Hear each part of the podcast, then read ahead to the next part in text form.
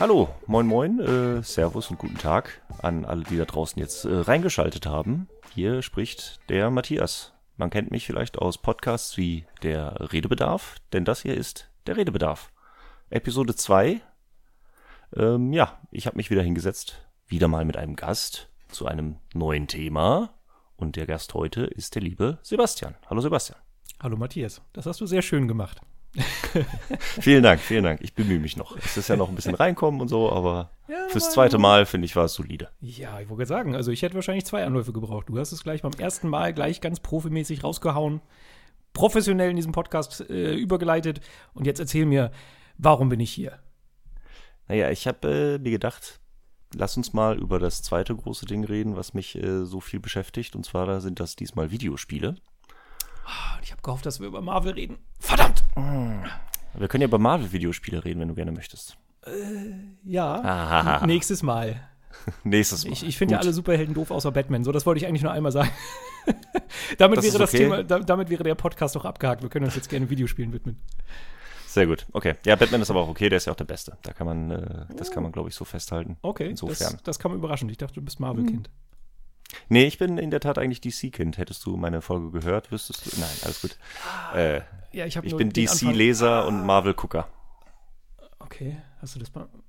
Okay, ja, habe ich, hab ich, hab okay. ich nicht mitgekriegt. Ist schon okay, ist schon okay. Das ist kein Problem. Aber äh, du machst das, sonst bist du ja wesentlich vorbereiteter, wenn du selber Podcasts aufnimmst. Denn du hast ja auch einen. Deswegen bist du ja hier, richtig? Weiß ich nicht, ja. Also vielleicht ja, auch, weil wir Arbeitskollegen sind bei Game 2, aber. Gut, äh, das vielleicht. spielt da auch mit rein, äh, aber ich wusste zumindest, dass du auch Podcast erfahren bist. Ja, gut erfahren weiß ich nicht. Ich halte mich da immer ein bisschen zurück, weil äh, so lange machen wir das ja nicht. Aber ja, mit meinem Kollegen Ilias äh, haben wir einen Podcast gemacht, der nennt sich ABXO B-Side. Und äh, ABXO, das ist ja so ein Format, das wir irgendwann mal für Rocket Beans, also eigentlich mehr für uns, aber auch bei Rocket hm. Beans ausgestrahlt haben. Also eine Gaming-Sendung. Und ja, jetzt vor kurzem dachten wir uns, weil das so lange brach lag, weil wir irgendwann dann bei Rocket Beans angefangen haben, hey, lass doch mal einen Podcast machen. Wir hatten irgendwann mal auch so einen Prototypen liegen, weil wir schon ganz lange mit dem Gedanken äh, gespielt haben, einen Podcast zu machen. Ja, und irgendwie Anfang des Jahres haben wir uns das dann mal umgesetzt und ja, machen halt auch alles Mögliche. Abgesehen von so einem Laber-Podcast über Gaming, News und Themen, bla bla, machen wir halt auch so ein paar Sonderfolgen und hast du nicht gesehen. Aber ja, ich glaube, da sind wir noch ganz am Anfang. Also ich würde mich jetzt da nicht als Podcast-Profi oder sowas sehen. Das naja, so ganz am Anfang seid ihr jetzt auch nicht mehr. Ich meine, ihr habt jetzt wie viele Folgen? Elf? Zwölf? Oh, das ist ja jetzt fies. okay, ich, glaube, ich glaube, elf war, war gerade die letzte. Lass mich nicht. So, Live-Recherche, richtig professionell. Fuck.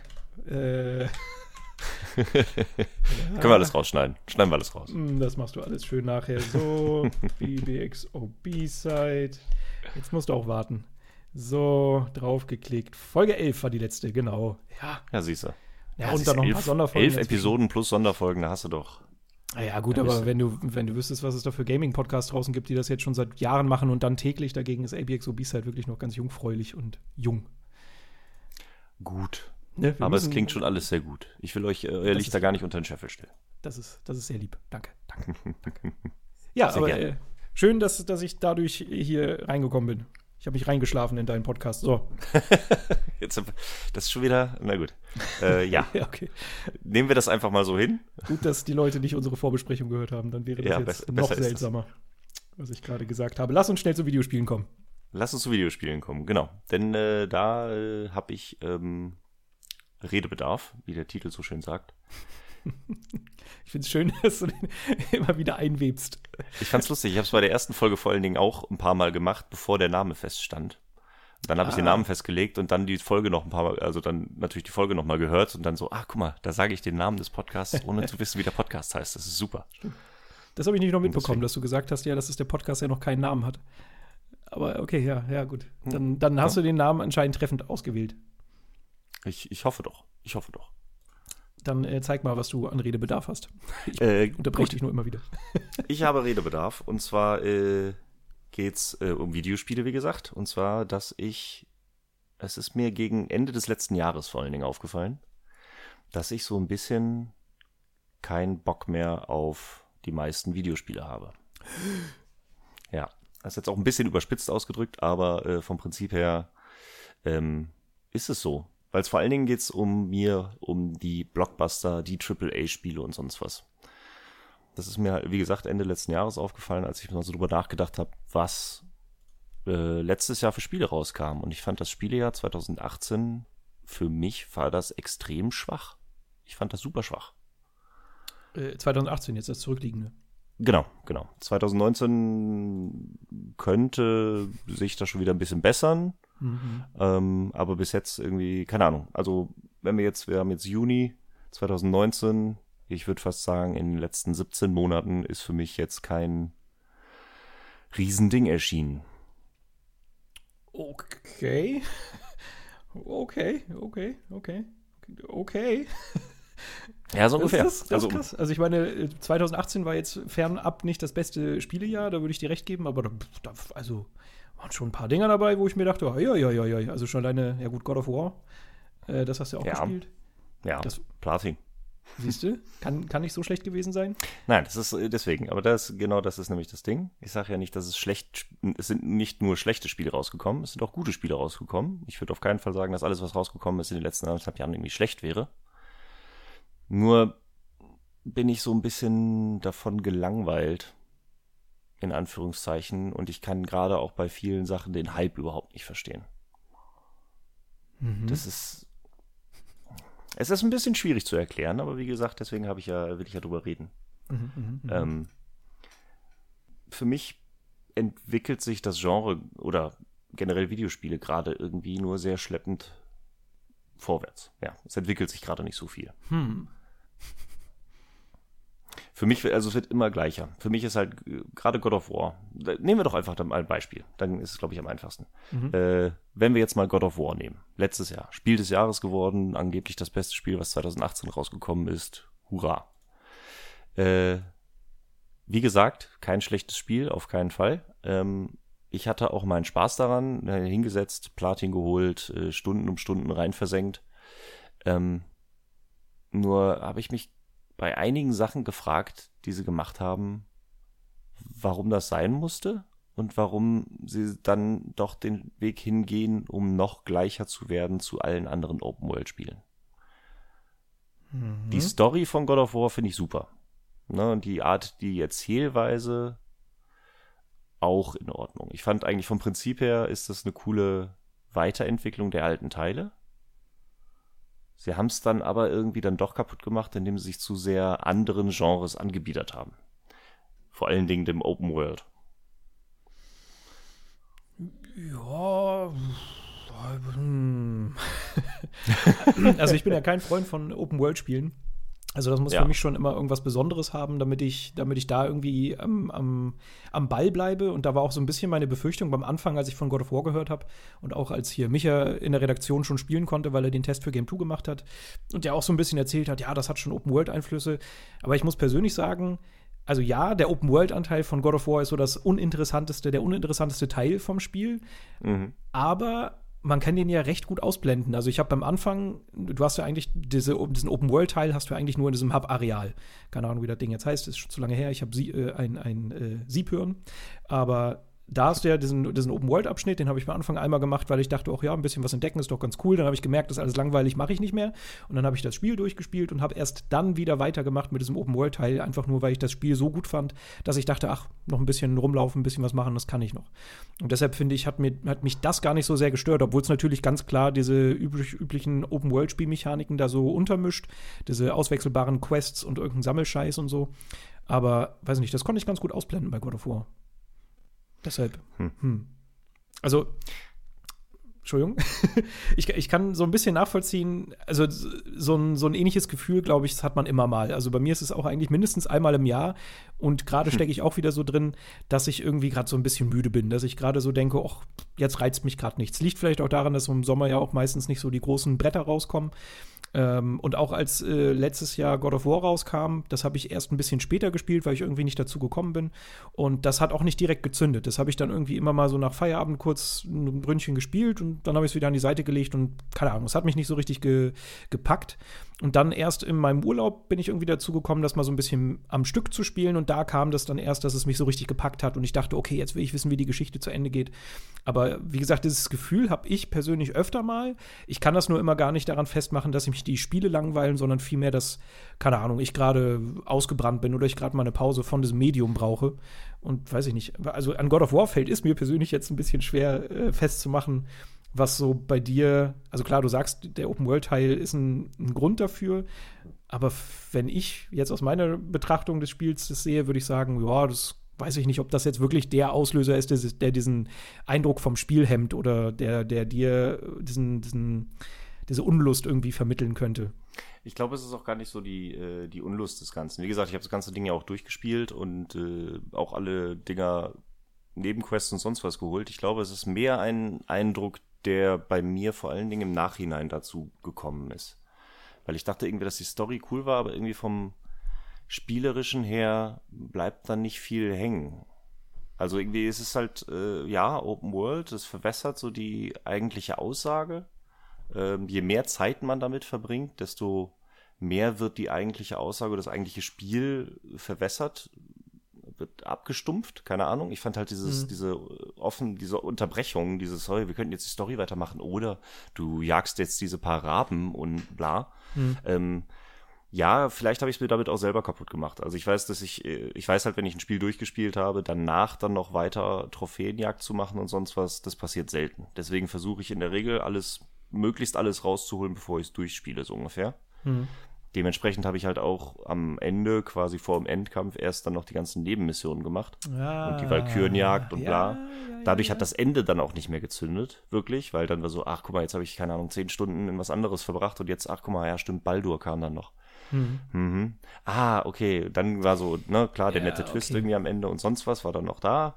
Ähm, was mir aber auch schon vorher aufgefallen ist oder mich genervt hat beim Storytelling von God of War, war dann so dieses, dass es ganz klar wieder auf eine Trilogie oder so angelegt ist. Mhm. Von vornherein wird schon über Thor und Odin geredet und nach der Hälfte des Spiels weißt du, okay, wir werden die beiden wahrscheinlich niemals zu Gesicht bekommen. In diesem Warte mal, Spiel. Das, das hat dich gestört? Ich fand das schon so direkt so, ey, das ist schon wieder keine, das ist keine du bist in jeden Story. fucking Marvel-Film gegangen und wartest auf die Credit-Scene, dass dir der nächste ist, Teil, ja, die, der nächste Brutkrumm ja so gelegt wird. Und das ist genau das, was God of War auch macht. Aber mit God of War habe ich 20 Stunden verbracht und mit einem Marvel-Film 2. Ich habe mit God of War so viel verbracht, wie das dauert quasi das halbe Marvel Cinematic Universe durchzugucken. Und das macht für dich einen Unterschied? Klar macht das einen Unterschied, wie viel Zeit ich da investiere. Wenn ich mich zwei Stunden hinsetze und mich danach dann für ein paar Monate auf die nächsten zwei Stunden freuen kann, ist das Aber was anderes so, als 30 Ende Stunden zu spielen und kein Ende zu bekommen. Aber war, war es denn wirklich kein Ende? Also für mich war das das perfekte Ende. Das war diese, dieser Moment auf dem Berg war mm, das war super gut. Sie hätten für mich nicht mal den, diesen ganzen Post äh, oder, oder dieses besondere Ende noch mal zu, zurück zur ja. Hütte. Das hätte ich persönlich nicht gebraucht. Aber ist natürlich ein netter Fingerzeig, so, okay, God of War 2 kommt. Äh, aber das Ende an sich fand ich super befriedigend. Also da kann ich, ich persönlich jetzt zumindest nicht meckern. Also ich, ich mag auch offene Enden. Ich meine, The Last of Us ist ein gutes Beispiel, wo auch eigentlich nie ein Schluss, ein richtiger Schluss war.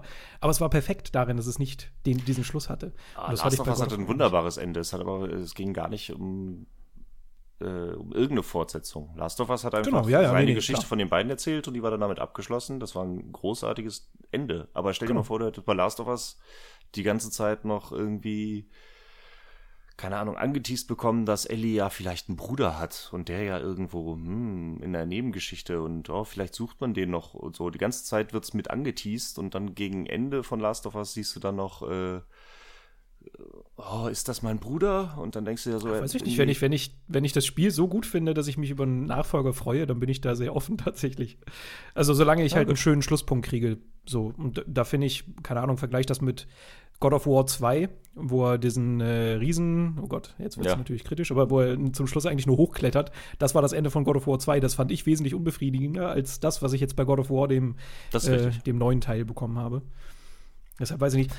Aber, also, okay, das, das lasse ich dir, da kann ich dir natürlich nicht reinreden, wie du das Ende empfinden sollst. Aber hm. das finde ich ganz witzig, dass du das gesagt hast mit dem, äh, diesem ganzen Nebenkram in God of War und dass du dann auch schon mal die Raben gejagt hast und so. Und kannst du dich erinnern, dass ich mal eine Kolumne gemacht habe, die irgendwas hieß mit Tod den Collectibles und dass du gerade ja. das Paradebeispiel dafür bist, warum diese scheiß Collectibles und Side-Scheiße einfach mal nicht mitten in so ein storygetriebenes Spiel gehört, weil die kacke dich ablenkt. Und ich hasse das. Und das ist vielleicht auch so ein bisschen das Problem, das hatte ich ja auch mit God of War. Ich habe, weiß ich, habe ich, hab ich God of War in meiner Kolumne als Beispiel benutzt? Nee, das gerade noch gar nicht raus. Nee, nee. Aber Ja. Ich weiß zumindest in Gesprächen mit, mit äh, Markus oder so, dass ich genau das auch gesagt habe. Selbst beim Anfang in dieser Sequenz, wo du mit Atreus auf die Jagd gehst und du da schon diese ersten Spielzeuge rumliegen siehst, was halt dann Mhm. auch einfach ein Collectible ist. Und das finde ich ist immer so eine Krankheit, die für mich so, weiß ich nicht, so langsam mal aussterben sollte.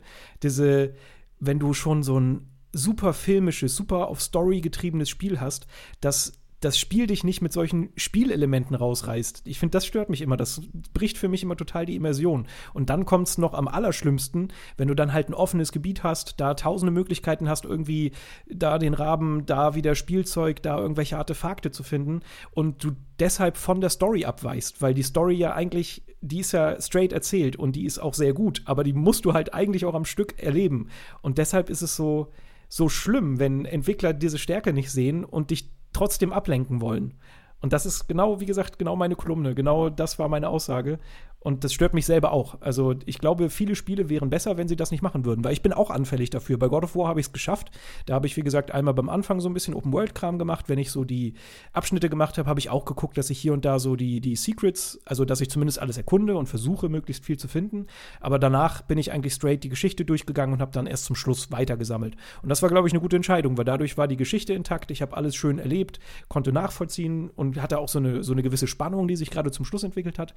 Wenn ich aber genauso wie du mich dann voll auf diese Sachen gestürzt hätte, dann hätte ich wahrscheinlich auch viel weniger Spaß mit God of War gehabt. Und deshalb müssen Entwickler uns Spieler davor schützen, dass das nicht passiert. Das müssen die lernen. Und das finde ich ist, ja, ist nur ein guter Punkt.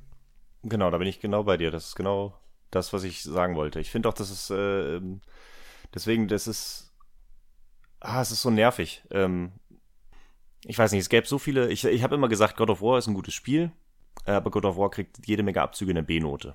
Hm. Weil es diese G- Raben für mich halt überhaupt nicht gebraucht hat. Äh, jede Menge dieses Extra-Content und sonst was äh, war halt irgendwie so, um irgendwie Open-World-Charakter reinzukriegen, bringen, was das Spiel ja eigentlich nicht gebraucht hat. Ich fand God of War, äh, die alten Teile, God of War 1 bis 3 und Ascension auch, die waren halt stringent. Die waren einfach, du spielst deine Story durch. Du kannst nicht nochmal zurückgehen und nochmal das holen und sonst was, sondern konzentrierst dich auf die Story und aufs Draufhauen.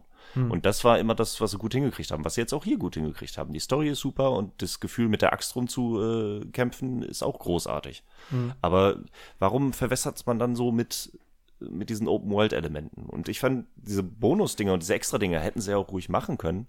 Aber warum das dann so in die Welt einweben? Also da ist dann, klar wollten sie jetzt irgendwie, wollten sie eine größere Welt schaffen, aber ähm, auf, auf Kosten von, ja, für mich zum Teil des Spielspaßes. Ich fand bei damals bei Teil 2 und 3 hattest du ja auch deine Challenges am Ende, die konntest du dann vom Menü auswählen oder dann nochmal New Game Plus rein oder sonst was. Da ist auch Spielspaß, da kannst du dir deine, also ich habe bis jetzt jeden God of War Teil Platin geholt, das ist so irgendwie die Reihe, die ich gemacht habe. Weiß ich auch nicht warum, aber so ein bisschen Tradition. Gerade die Aber Arenen da waren war's ganz dann- schön anstrengend. Ja, das äh, war knackig. Mhm. Aber gerade da, ne, da hast du die Story halt durchgespielt und weil es Bock gemacht hat, dann habe ich mich halt reingewagt und dann habe ich noch die Challenges gemacht und dann vielleicht nochmal New Game Plus, nochmal einen höheren äh, Schwierigkeitsgrad ausprobiert und sonst was. Mhm. Und dadurch, dass sie das jetzt irgendwie noch mit reingepackt haben, um das Spiel Open Worldiger zu machen, Mhm. äh, hat's mir das kaputt gemacht. Mhm. Und das meinten, da fing es dann an, als ich darüber so ein bisschen mehr nachgedacht habe, fing mir so, okay, warum versuchen die Leute die Spiele ähnlicher zu machen? Warum kommt eigentlich immer mehr das gleiche Spiel raus, nur mit einem anderen Skin? Ja, wie gesagt, hm, damit tue ich mich so ein bisschen schwer, weil so, also ich weiß, was du meinst. Also jetzt auch gerade so ein God of War, das hat natürlich äh, strikte Einflüsse jetzt von sowas wie Last of Us bekommen. Ähm, aber das alles gleich ist, das kann ich irgendwie, da, da, da also ich jetzt natürlich nicht. Also es ist nicht jedes Videospiel ist gleich und sonst was. Natürlich gibt es da Unterschiede. Mhm. Aber ich habe halt gemerkt, dass es irgendwie, ähm, es wird sich auf die, die großen Blockbuster, die großen AAA-Dinger, auf die sich gefreut wird, die gehypt werden, die, äh, keine Ahnung, die seit Jahren irgendwie die, äh, den Markt beherrschen und die großen Dinger sind, die, äh, die kicken mich gerade gar nicht so. Weil das irgendwie dann doch, äh, die perfektionieren die Formel Open World. Also das sind super tolle Open World Spiele, aber gefühlt kommen halt nur noch Open World Spiele raus. Und es wird immer besser. Manche fokussieren sich mehr auf die eine Seite, mehr auf die andere. Ähm, aber so richtig, ich weiß nicht, Red Dead, ich habe Red Dead Redemption 2 immer noch nicht gespielt. Mhm. Äh, ich habe Red Dead 1 auch noch nicht gespielt, Schande auf mein Haupt. Mhm. Ähm, mhm. Aber das war, da ging's, ich glaube, zu dem Zeitpunkt habe ich dann noch mehr über God of War raus, äh, nachgedacht letztes Jahr, als das rauskam. Und das ist dieser mhm. Hype, wie übertrieben dieser Hype war. Jetzt auf Red Dead meinst du? Auf Red Oder Dead, God ja. Wie, mhm. Nee, Red Dead, God of War war ja, das war ja, das hielt, sich in, hielt sich in Grenzen. Red Dead war aber einfach nur, ja, da war auch schon Hype, so ist nicht. Man hat sich da gefreut, lange Reihe und sonst was. Aber äh, Red Dead Redemption, ich habe Anrufe bekommen von Freunden, die eigentlich, also der spielt sonst nur Formel 1 Mhm. Äh, das Formel 1 und FIFA maximal. Aber ansonsten ist für ihn das höchste der Videospielgefühle. Er setzt sich vor dem Fernseher sonntags abends und kann für zwei Stunden mit Formel 1 Wagen im Kreis fahren. Mhm. Und der rief mich an, boah, Red Dead Redemption, das wird ja wohl das beste Spiel aller Zeiten sein. Meine Eltern, die keine Ahnung von Videospielen haben, die haben mich gefragt, ah, hier dieses, da ist doch so ein Cowboy-Ding, kommt da doch raus. Und ich so, ey, was zum Teufel? Wieso wird ja, dieses Spiel gut, so hochgehypt? Ja, gut, aber das ist ja nicht nur, ist ja nicht nur Hype. Also äh, ein Rockstar schafft halt einfach, das so in, in die, ins allgemeine Bewusstsein äh, zu drücken. Du hast ja auch überall Werbung. In der Stadt war halt überall Werbung für ja. Red Dead Redemption. Es war wie ein, wie ein Kino-Blockbuster. Und ja. es gibt halt auch nicht so oft Rockstar-Spiele und deshalb werden die auch so, so hochgehalten, glaube ich. Oder deshalb ist es auch jedes Mal so ein großes Ereignis. Kommt neues GTA, kommt neues äh, Red Dead Redemption und die, die Welt steht still. Äh, ja. ja ich kann, ich kann es schon verstehen, warum. Für mich persönlich, dadurch auch, dass ich jetzt nicht so der Open-World-Fan bin, hat das auch nicht so einen krassen Hype. Aber ich muss schon sagen, dass ich jedes Mal neugierig auf ein Rockstar-Spiel bin, weil die halt schon dieses ganze Open-World-Ding par excellence können. Also da gibt es wenige, die mithalten können. Wahrscheinlich so ein Witcher, das ich nicht gespielt habe. Ähm, aber sonst gibt es halt wenige, die auf so einem Niveau spielen. Okay, Breath of the Wild muss ich jetzt auch sagen, ist natürlich fantastisch. Ähm, Deshalb kann ich da schon so ein bisschen die Neugierde verstehen und auch, dass deine Mutter anruft und sagt, sag mal, was ist denn das hier mit dem Cowboy? das, äh, das kann ich mir schon ein bisschen erklären. Aber was ich sagen muss, ich habe jetzt gerade mal hier äh, meine, meine Lieblings-Review-Aggregatseite äh, OpenCritic auf und habe mal so geguckt. Dieses Jahr ist ja noch so ein bisschen schwachbrüstig, was so die, die richtigen fetten, gerade Blockbuster-Highlights angeht. Mhm. Aber wenn ich mir jetzt hier so die zumindest bestbewerteten Spiele durchschaue, die Top 10 diesen Jahres, dann, warte mal, sehe ich kein einziges Open-World-Spiel. Gut, Outer Wilds ne, weil ist ja so halb Open-World, aber ist auch egal. Aber ich meine, Resident Evil 2 ist so eines der, der meist beliebten. Dann hatten wir jetzt Sekiro, ja. dann Devil May Cry 5. Also ich würde gar nicht mal sagen, dass es auch, dass alles Open-World ist. Das stimmt halt auch nicht. Es wird, wird, halt immer nur viel und das ist auch immer so ein Selling Point. Und ich persönlich verstehe ihn auch nicht, gerade wenn er nur draufgepfropft ist, wo, was so in den meisten Fällen ist. Hm. Ähm, aber ja, deshalb, ich, ich tue mich halt so schwer, diese Gleichförmigkeit ist. Vielleicht nicht unbedingt so der, der ausschlaggebende Punkt. We Deswegen habe ich auch immer Probleme, so ein bisschen das, äh, das auf den Punkt zu bringen oder sonst was, weil ich, es ist mhm. natürlich nicht nur Open World, es sind nicht nur Open World Spiele, die rauskommen. Ähm, aber es ist, ähm, es ist, es ist ein Gefühl von mir. Es ist schwierig, mhm. das zusammenzufassen. Ich meine, wir haben auch drüber geredet, als äh, Plague Tale rauskam, mhm. äh, was du ja eigentlich ganz gut fandest, richtig? Also äh, als wir gesprochen haben, hatte ich eigentlich nur Bock drauf. Ich habe es ja noch gar nicht gespielt ja. zu dem Zeitpunkt, wo du dann schon so meintest, ach ja, das ist ja so ein äh, Standard-Story-Blockbuster-Spiel, wo du zu dem Zeitpunkt, glaube ich, nicht so viel Bock drauf hattest, weil es halt spielerisch jetzt keinen besonderen Kniff hat. Und das muss man auch ja. sagen. Es ist halt eigentlich ja, also es kommt hauptsächlich auf die Geschichte an und nebenbei hast du halt noch ein bisschen erkunden, ein bisschen schleichen und ein bisschen durch geskriptete Sequenzen laufen. Da überrascht dich nicht wirklich was, also vom spielerischen Teil her. Aber ja, da ist halt bei mir immer so dieses, ich brauche das manchmal gar nicht so. Manchmal, wenn ich in der richtigen Stimmung bin, dann muss ich kein, weder eine spielerische Herausforderung noch einen großen spielerischen Kniff haben, solange irgendwas drumrum mich packt. Und bei Plague Tale ist es halt einfach die Geschichte, die Charaktere und auch so die Stimmung, die die sehr gut machen, die mich dann wiederum doch irgendwie lockt. Also obwohl ich schon tausende Videospiele gespielt habe, keine Ahnung wie viele nicht gezählt, aber äh, hm. trotzdem kann mich sowas dann immer noch ein bisschen, bisschen wachkitzeln. Und das hat ja auch so einen kleinen Hype äh, erfahren, war auch noch ein Entwickler, der ein bisschen kleiner ist. Und wenn du mir sowas sagst, dann bin ich eigentlich ja eh schon heiß. Ich, ja, ich mag ja auch Indie-Spiele. Indie-Spiele ja. sind ja auch so mein äh, Go-To. Das ist vielleicht so, ich weiß nicht, wie viele Indie-Spiele du spielst, aber das ist für mich immer so der, der Clou, wenn ich merke, okay, die ganzen Blockbuster lassen mich gerade kalt, gibt auch genug, die mich einfach nicht kratzen. Gerade wenn sie dann so Open World auf, draufgeklatscht haben, dann bin ich da eigentlich ganz schnell raus. Und dann suche ich mir lieber kleinere Titel, weil da gibt es dann halt wirklich äh, die bunte Auswahl und immer wieder andere Arten von Spiel, die mich dann wiederum wachkitzeln, wo ich sage, okay, scheiß auf äh, Open World Blockbuster XY, dann spiele ich lieber gerade zum Beispiel Cadence of Hyrule oder sowas und habe da viel mehr Spaß mit. Weil da wird halt noch sich ausprobiert. Das hast du in Blockbustern tatsächlich selten näher. Genau. Ich glaube, dass es, äh, ich glaube, da liegt auch der Hund begraben. Ähm, was du gerade gesagt hast, dass es halt nicht überraschend ist. Mhm. Ich, ich finde vieles davon was so rauskommt, habe ich halt schon mal gesehen. Und es geht immer mehr der Trend, oder so wie man es jetzt auch wieder bei Cyberpunk gesehen hat, die, ich meine, was haben sie auf der E3 gezeigt für die, Öffentlich für die Öffentlichkeit? Mhm. Ich rede jetzt nicht von Gameplay hinter den hinter verschlossenen Türen oder sonst was. Mhm. Aber die große Nummer, die so groß gefeiert wird, ist halt, dass ein Keanu Reeves mitspielt.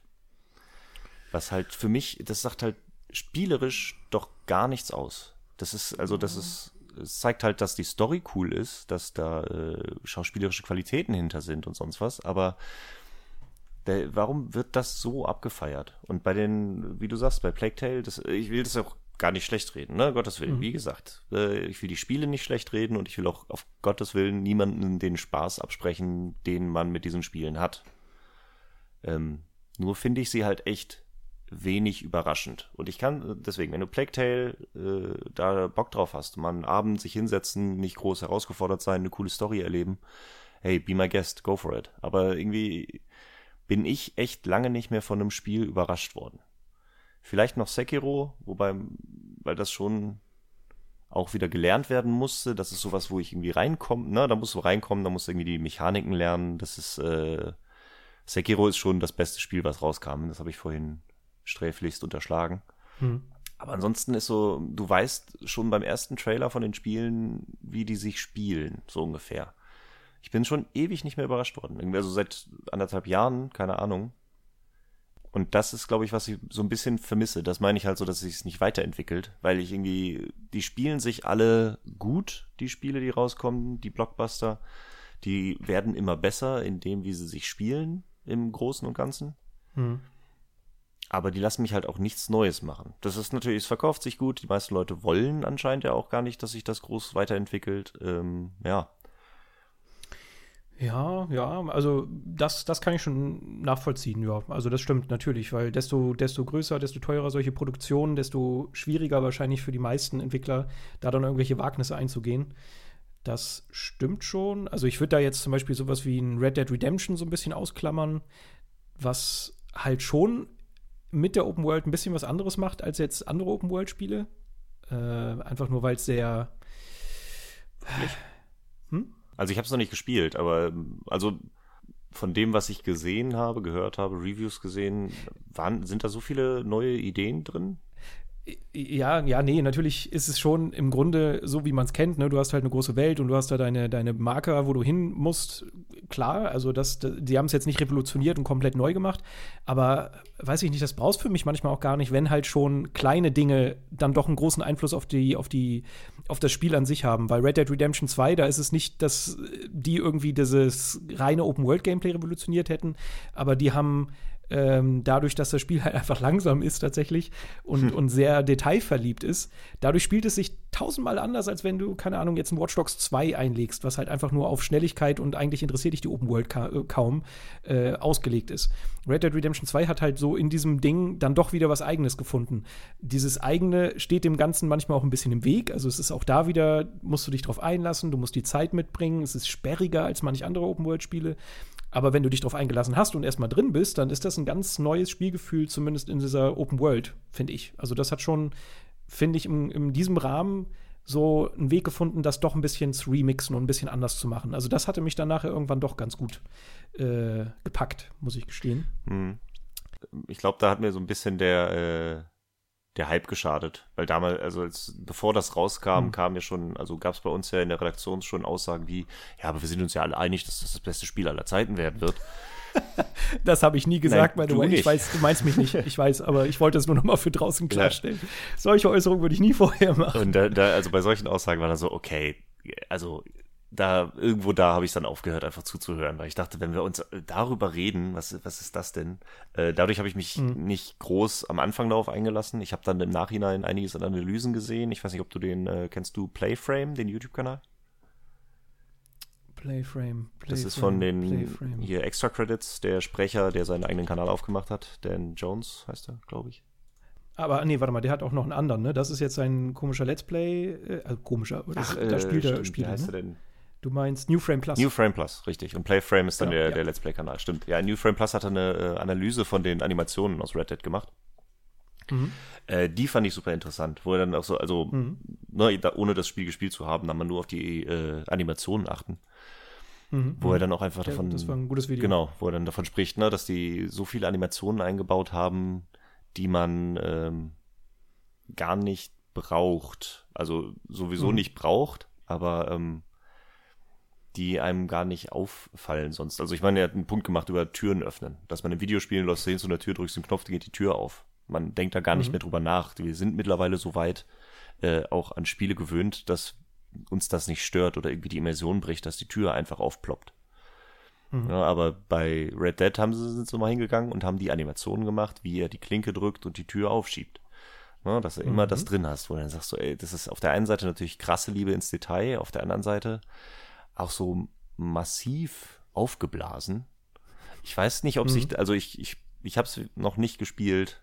Äh, ich habe im Nachhinein noch ein paar Artikel gelesen, wo ich denke, so, ey, wahrscheinlich wird es mir sogar Spaß machen, das Spiel zu spielen. Aber ähm, wo ich mir denke, so, ey, da wird irgendwie Fokus auf was ganz Falsches gelegt. Wenn du dann, ich meine, die ganzen Artikel haben wir alle gelesen, 100 Stunden investiert dadurch, dass die äh, Hoden vom Pferd im kalten Areal kleiner werden. Denk so, ey, haben die Entwickler nichts Besseres zu tun? Also ist das, ist das echt der Punkt, wo Geld und Zeit investiert werden sollte? Sollte das echt der nächste Schritt werden? Und dafür werdet ihr dann auch noch gefeiert und gehypt und oh mein Gott, das beste Spiel aller Zeiten? Boah, da, da, ja. Ja, also ist halt gut, dass du das so in Kontext setzt, ne? dass diese ganze Arbeitszeitendebatte und Crunch äh, ist natürlich was, was Schlimmes und was gerade auch so ein bisschen die Branche im, im Atem hält und was auch gut ist, was immer, dass es immer wieder besprochen wird. Auf der anderen Seite sage ich mal so, wenn sie das hingekriegt hätten ohne diese Überstunden, wäre es natürlich besser. Aber diese, diese, dieser Detailgrad, der hat tatsächlich wirklich das Spielgefühl ein bisschen verändert. Also beim Anfang habe ich mich auch gewundert, okay, warum muss er jeden, äh, jede Leiche anheben, die Taschen durchklopfen und hat dann erst das äh, Geld, das der, derjenige dann in den Taschen hatte, äh, selber im Inventar. So, das dauert halt einfach alles super lange. Dann hast du schon gesagt, Türen aufmachen oder keine Ahnung, du musst, wenn, wenn du deine, dein Gewehr äh, gerade nicht in deinen zwei Schnellslots hast, dann musst du halt jedes Mal wieder zum Pferd laufen und das aus den Taschen vom Pferd holen. Das sind so ganz viele kleine Details, wo du dir erstmal denkst, halt, wollt ihr mich verarschen? Du brauchst da bestimmt ein paar Stunden, aber wenn du das dann erstmal verinnerlicht hast, dann fühlst du dich halt auch so super präsent in dieser Spielwelt. Das stimmt schon, dass du in Spielen gewohnt bist, ich gehe auf eine Tür zu, keine Ahnung, vielleicht bewegt der Charakter noch mal kurz die Hand, aber er bewirkt, be berührt nicht wirklich die Klinke und drückt nicht wirklich die Tür auf, sondern die Tür springt auf. Und das macht eigentlich auch nichts. Aber dadurch, dass du das in Red Dead Redemption machst, fühlst du dich halt unglaublich präsent. Du bist halt wirklich in dieser fucking Welt. Ich hatte irgendwann so diesen Erweckungsmoment, dass ich irgendwie in diese eine Stadt ge ge geritten bin, eigentlich nur schnell was erledigen wollte, spring von meinem Pferd ab und denk mir so, nee, warte mal, ich muss jetzt gehen. Ich will nicht laufen. Ich muss diesen Moment genießen. Ich gehe jetzt langsam zur Bar, guck mal, ob da was geht. Ach nee, dann gehe ich jetzt mal kurz zum Friseur, lass mir noch mal kurz meine Haare schneiden. So, und du bist dann so wirklich in dieser, in dieser Denke, in diesem Spiel drin, was ich so in der Art halt einfach selten in Open-World-Spielen habe, weil du, also auch bei GTA 5 oder so, da bin ich eigentlich wirklich nur schnell zum nächsten Questmarker ge gefetzt, um halt die Geschichte weiter zu verfolgen. Und das war bei Red Dead Redemption so einfach allgegenwärtig, dass ich mir dann plötzlich Zeit gelassen habe. Das ist so ein besonderer Kniff, den, den, der den irgendwie gelungen ist, dadurch, dass es halt sich so, ja, so auf diese Details vertieft. Also auf jeden Fall, klar, die, die Pferdehoden hätte ich jetzt auch nicht gebraucht, aber das sind so ganz viele Sachen, die dich dann doch stehen, kurz stehen lassen und das irgendwie diese ganze Spielwelt so ein bisschen noch näher betracht, äh, betrachten lässt. Und damit denen ist, ist denen schon was Besonderes gelungen. Ob das jetzt immer cool ist, äh, da muss, glaube ich, jeder für sich selbst herausfinden. Vielleicht auch du, wenn du es mal spielst. Aber für mich hat das dann schon was Besonderes gemacht. Also, Also mehr ein Western-Simulator als ein Open-World-Action-Spiel. Ja, ja, vielleicht kann man das so sagen. Also nachher wird es halt auch eine Schießbude und die, die, das Missionsdesign ist eigentlich cool. Zum Schluss wird es ein bisschen geradliniger und ein bisschen für mich langweiliger. Es hat schon so seine Schwächen auf jeden Fall, auch wenn ich es jetzt noch mal einlege. Ich wollte letztens noch mal Nebenmissionen aufräumen, die ich nicht gemacht habe. Ich habe tatsächlich nicht alles gemacht in Red Dead Redemption. Und da sind mir dann auch so ein paar Sachen einfach aufgefallen, weil du halt auch kein klassisches äh, Schnellreisen hast. Wenn du, dann kannst du aber mit so einer Kutsche zu gewissen Städten fahren, wenn du das möchtest. Aber wenn dann die Kutsche nicht da steht, weil sie gerade in, in, Echtzeit so eine Route abläuft und du da, weiß ich nicht, zwei Minuten warten müsstest, bis die Kutsche kommt, dann bin ich halt auch genervt. Aber wenn du drin bist, dann stört dich das nicht, weil du in diesem ganzen ja, weiß ich nicht, in dieser ganzen Atmosphäre einfach drin steckst. Du, du, du denkst, okay, das ist eine lebendige Stadt. Die Charaktere, die NPCs in, den, in der Stadt, die verfolgen auch einen gewissen Tagesablauf. Und das ist halt einfach so detailverliebt. Irgendwann glaubst du halt dieser Illusion zu einem gewissen Grad. Und das schaffen halt wirklich wenige Spiele. Und das schafft wahrscheinlich auch nur bei dem Aufwand und leider auch mit dem Crunch äh, gerade derzeit Rockstar. Wer weiß, vielleicht ja auch bald CD Projekt Red. Aber das ist schon, ich finde auch, um das jetzt mal vielleicht abzukürzen und wieder auf das eigentliche Gespräch zu kommen, ich finde, du kannst auch mit Nuancen schon etwas verändern. Man muss es halt nur herausfinden und suchen, aber es gibt schon immer so kleine Dinge, die, die ich dann wieder spannend finde, auch wenn natürlich sich die Blockbuster-Formel nicht krass verändert. Hm. Das war viel Monolog. Ach Quatsch, überhaupt nicht.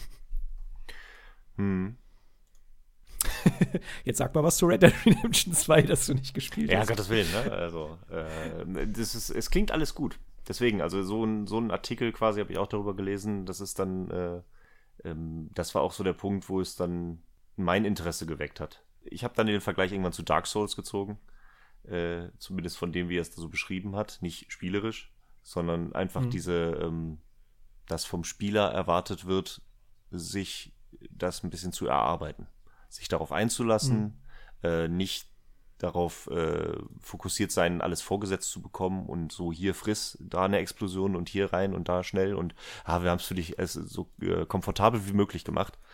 Sondern das ist halt echt so ein, ist so ein, wenn du Bock auf die Welt hast, lass dich drauf ein, aber dann musst du auch entsprechend, äh, ja, ne, die Unannehmlichkeiten in Kauf nehmen. Mhm. Ja, das ist bei Dark Souls ja, halt klar, eher die also Schwierigkeit also, und bei Red Dead anscheinend eher die Gemächlichkeit, sag ich mal. Ja, ja. Ja, ist gar, gar nicht schlecht. Also es tut halt auch manchmal ein bisschen weh, wenn du aus den üblichen Gewohnheiten gestoßen wirst und du halt mit anderen Sachen Vorlieb nehmen musst. Das kann schon mal ein bisschen zwicken, aber ja, ich finde das halt spannender. Dadurch, dadurch passiert halt dann einfach mal was. Genau. Und äh, es ist nicht einfach der, der generische Open-World-Ballerscheiß wie, weiß ich nicht, die ganzen restlichen Open-World-Spiele, die es sonst so gibt. Also ja, also man, man muss ist, halt manchmal danach suchen. Na gut, so wie das klingt, ist vielleicht Red Dead 2 genau das Spiel, was ich äh, vermisst habe. Und das ist, ich habe es verpasst, ja. weil der Hype zu groß war. Aber gut. Ja, also es ist jetzt auch nicht das Allheilmittel. Also es ist jetzt nicht der kreativste, das kreativste Spiel ever, aber äh, ich muss sagen, das hat mich halt auch ganz gut letztes Jahr äh, in Beschlag genommen, obwohl ich jetzt, wie gesagt, weder großer Open-World-Fan bin und auch so den Rockstar-Hype immer nicht ganz unterschreiben kann, weil da wird ja jedes Spiel als das beste Spiel jemals mhm. äh, genannt oder erwählt. Also GTA 5 hat ja auch Bestwertungen gekriegt. Und das kann ich dann auch oft nicht ganz nachvollziehen. Ich finde auch God of War persönlich noch eine Ecke besser als Red Dead Redemption, aber ähm, das hat auf jeden Fall krasse, krasse Stärken und auch was Besonderes. Ja. Gut, wenn wir gerade über die beiden so präsent geredet haben, dann kann ich ja dann äh, gut die Brücke schlagen, weil ich habe immer die Überlegung gehabt, was war für mich dann das Jahr, Spiel des Jahres letztes Jahr. Und mhm. für mich war das Spiel des Jahres letztes Jahr aber äh, Monster Hunter World. Mhm, mhm, Weil ich fand, das habe ich äh, auch, hatte ich so keine, also ich hatte Monster Hunter Try auf der Wii mal gespielt. Mhm. Ähm, und alle sagten, äh, wegen dem Game One-Beitrag übrigens, äh, ähm, alle meinten so, ja, das ist, äh, da musst du Zeit investieren, das ist langer Grind und ne, das ist wirklich, da musst du mit Geduld rangehen, dich drauf einlassen, aber es ist unglaublich tief. Da dachte ich so, okay, komm, eigentlich ist das genau das, was du willst. Hab mir Try damals geholt habe angefangen zu spielen äh, und ich weiß nicht wie viele Stunden, aber ich habe echt viel Zeit reingesteckt und schon so ein bisschen bla und habe dann, wie war das, gab verschiedene Arten von äh, Jagdmissionen und ich hatte alle bis auf die letzten drei oder vier abgeschlossen und es war immer noch nicht eine Kernmechanik, die auf der Hülle beworben ist, äh, überhaupt vorgestellt. Also diese mhm. Katzen, die mit mir rumlaufen, hatte ich bis dahin noch nicht gesehen. Und keine Ahnung, wie viele Stunden ich da schon mhm. reingepackt hatte. Und fast alle Missionen. Okay. Und ich hatte ein Monster, irgendwie ein etwas größeres Monster gelegt. Und dachte ich so, okay, das ist wow. Da habe ich es dann irgendwann zur Seite gelegt. Äh, ne? Ist ja schon eine Weile her, aber damals war so, okay. Deswegen, das war so meine Monster Hunter-Erfahrung. Und dann kam Monster Hunter World raus, wo ich dann sagte, ja, okay, ähm, kann man sich mal angucken, soll ja jetzt ein bisschen zugänglicher sein.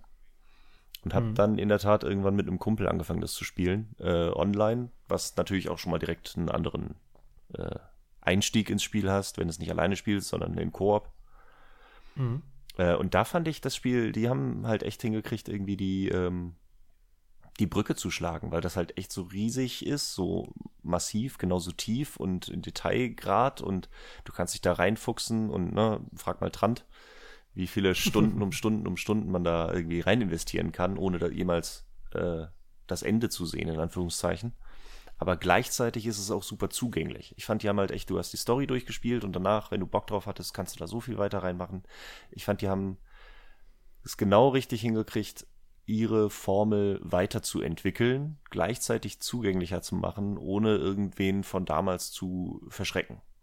Weißt du, die haben halt mhm. die Formel weiterentwickelt und nicht verändert. Und das war für mich, mhm. für mich war das das best, für sich beste Spiel, das letztes Jahr rausgekommen ist. Hm. Also, ich, ich moch, also Monster Hunter World hat mir auch super viel Spaß gemacht. Ähm, hat mich auch eine Zeit lang dann richtig in Beschlag genommen. Da muss ich allerdings sagen, dass mich zum Schluss wieder so ein bisschen die Spielhaftigkeit rausgehauen hat. Also ich habe das, glaube ich, nicht voll ausgekostet zum Schluss. Ähm, weil du ja dann eben doch diesen Grind halt, was du ja schon gesagt hattest, auch da hast. Mhm. Also du musst ja, um gewisse Dinge zu haben, Missionen oder zumindest Gegner öfter besiegen. Und das war dann so dieser Punkt, wo ich mir dachte, das macht alles Spaß, das ist alles cool, aber warum mache ich jetzt das Gleiche mehrmals? So, da, da, wenn ich das zu oft mache, dann hinterfrage ich sowas und dann lege ich sowas auch in die Seite. Ja. Und das hat mich bei Monster Hunter World so ein bisschen gestört, obwohl das, glaube ich, im Vergleich zu den alten Monster Huntern, ist das die, ja, egal, äh, dann, dann schon es war ja schon besser als die alten Spiele, glaube ich, von dem, was ich gehört habe, aber so ganz meins war es dann, dann doch letztendlich doch nicht. Ich fand aber, als, also bist du an, wenn du an dem Punkt angekommen bist, äh, hast du ja schon quasi ein komplettes Spiel durchgespielt. Also wenn ich das irgendwie, ne, dieses, das dann, das Endgame-Content äh, war für mich auch mhm. immer ein Schimpfwort. Ähm, da habe ich mich nie drauf eingelassen. Monster Hunter World finde ich da genauso. Das ist, wenn du das so in einem durchspielst, das funktioniert, das passt alles. Und ne, die Story ist, hat ja auch ein Ende.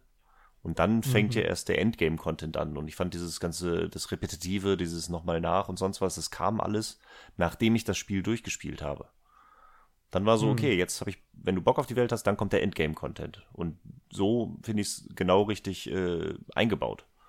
Aber genau dieser. Aber war das so? Also da ich musste ich stellenweise auch Rüstung und Waffen farmen, einfach nur um wieder ein bisschen Stich zu haben. Gerade in der zweiten Hälfte, wo dann ja nochmal schwerere Gegner auftauchen da habe ich dann nachher keinen Stich mehr gesehen, wenn ich nicht äh, quasi ein aktuelles Rüstungsset mir hätte angelacht. Hm. Und da war es dann wieder mit ein bisschen Arbeit, sage ich mal, verbunden. Aber gut, vielleicht habe ich mich auch ablenken lassen. Also bei mir war es halt so, ich mochte dieses ganze, klar, Rollenspiel-Ding, so, du, du musst dir ein neues Set zusammenbasteln, suchst dir das Schönste aus, ah, eine neue Waffe, oh, guck mal, wie cool die ja. ist.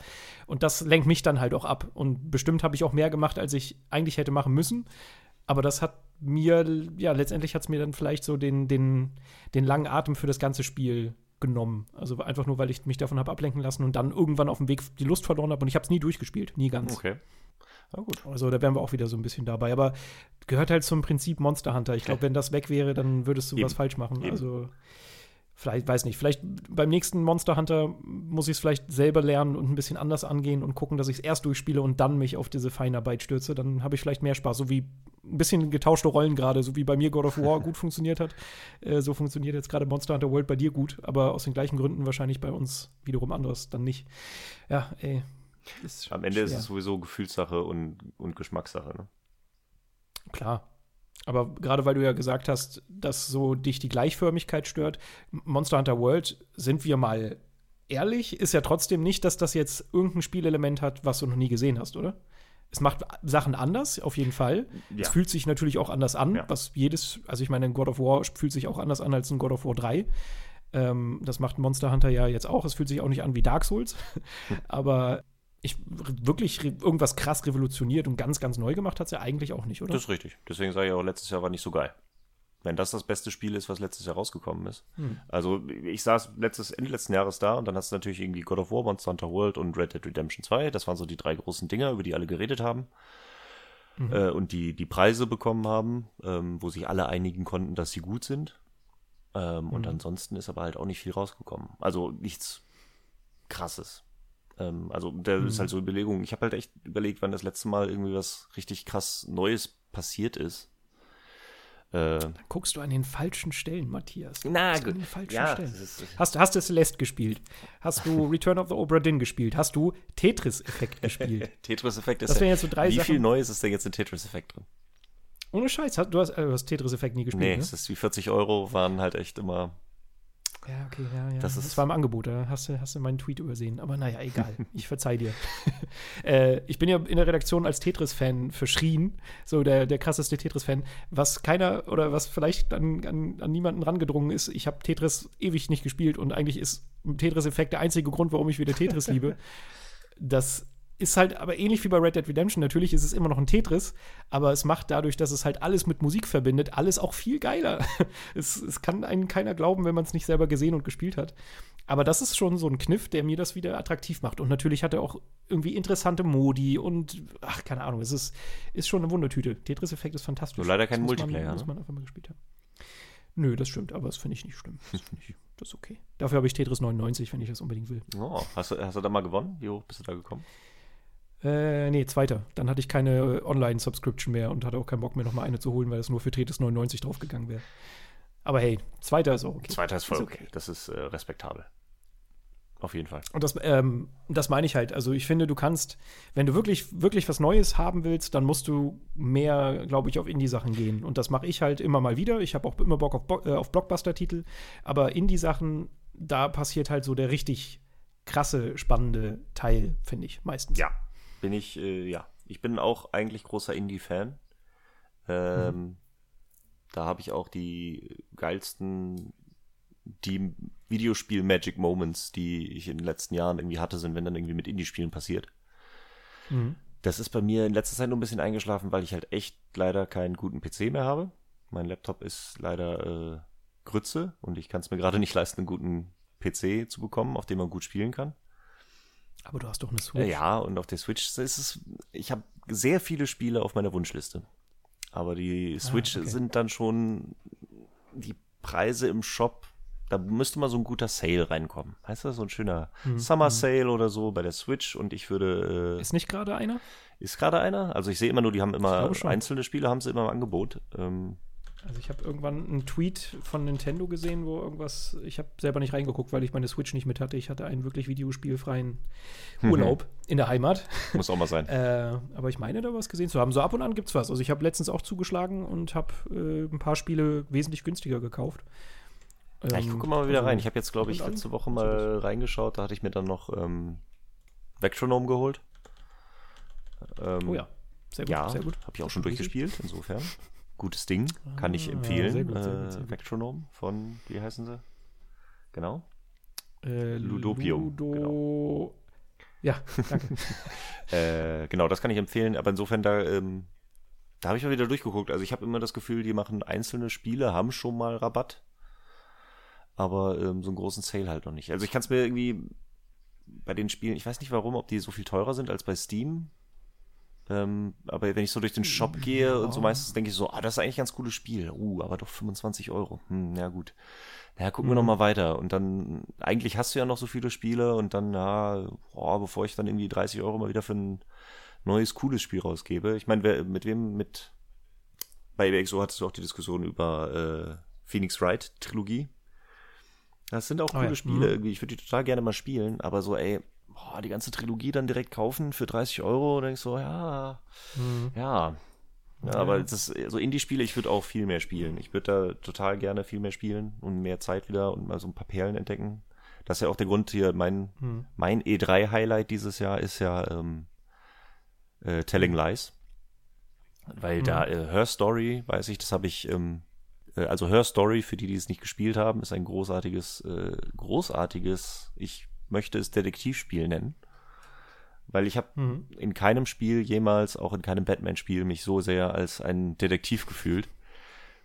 Äh, da war mhm. ich gerade auf Reisen, da war ich gerade in Neuseeland.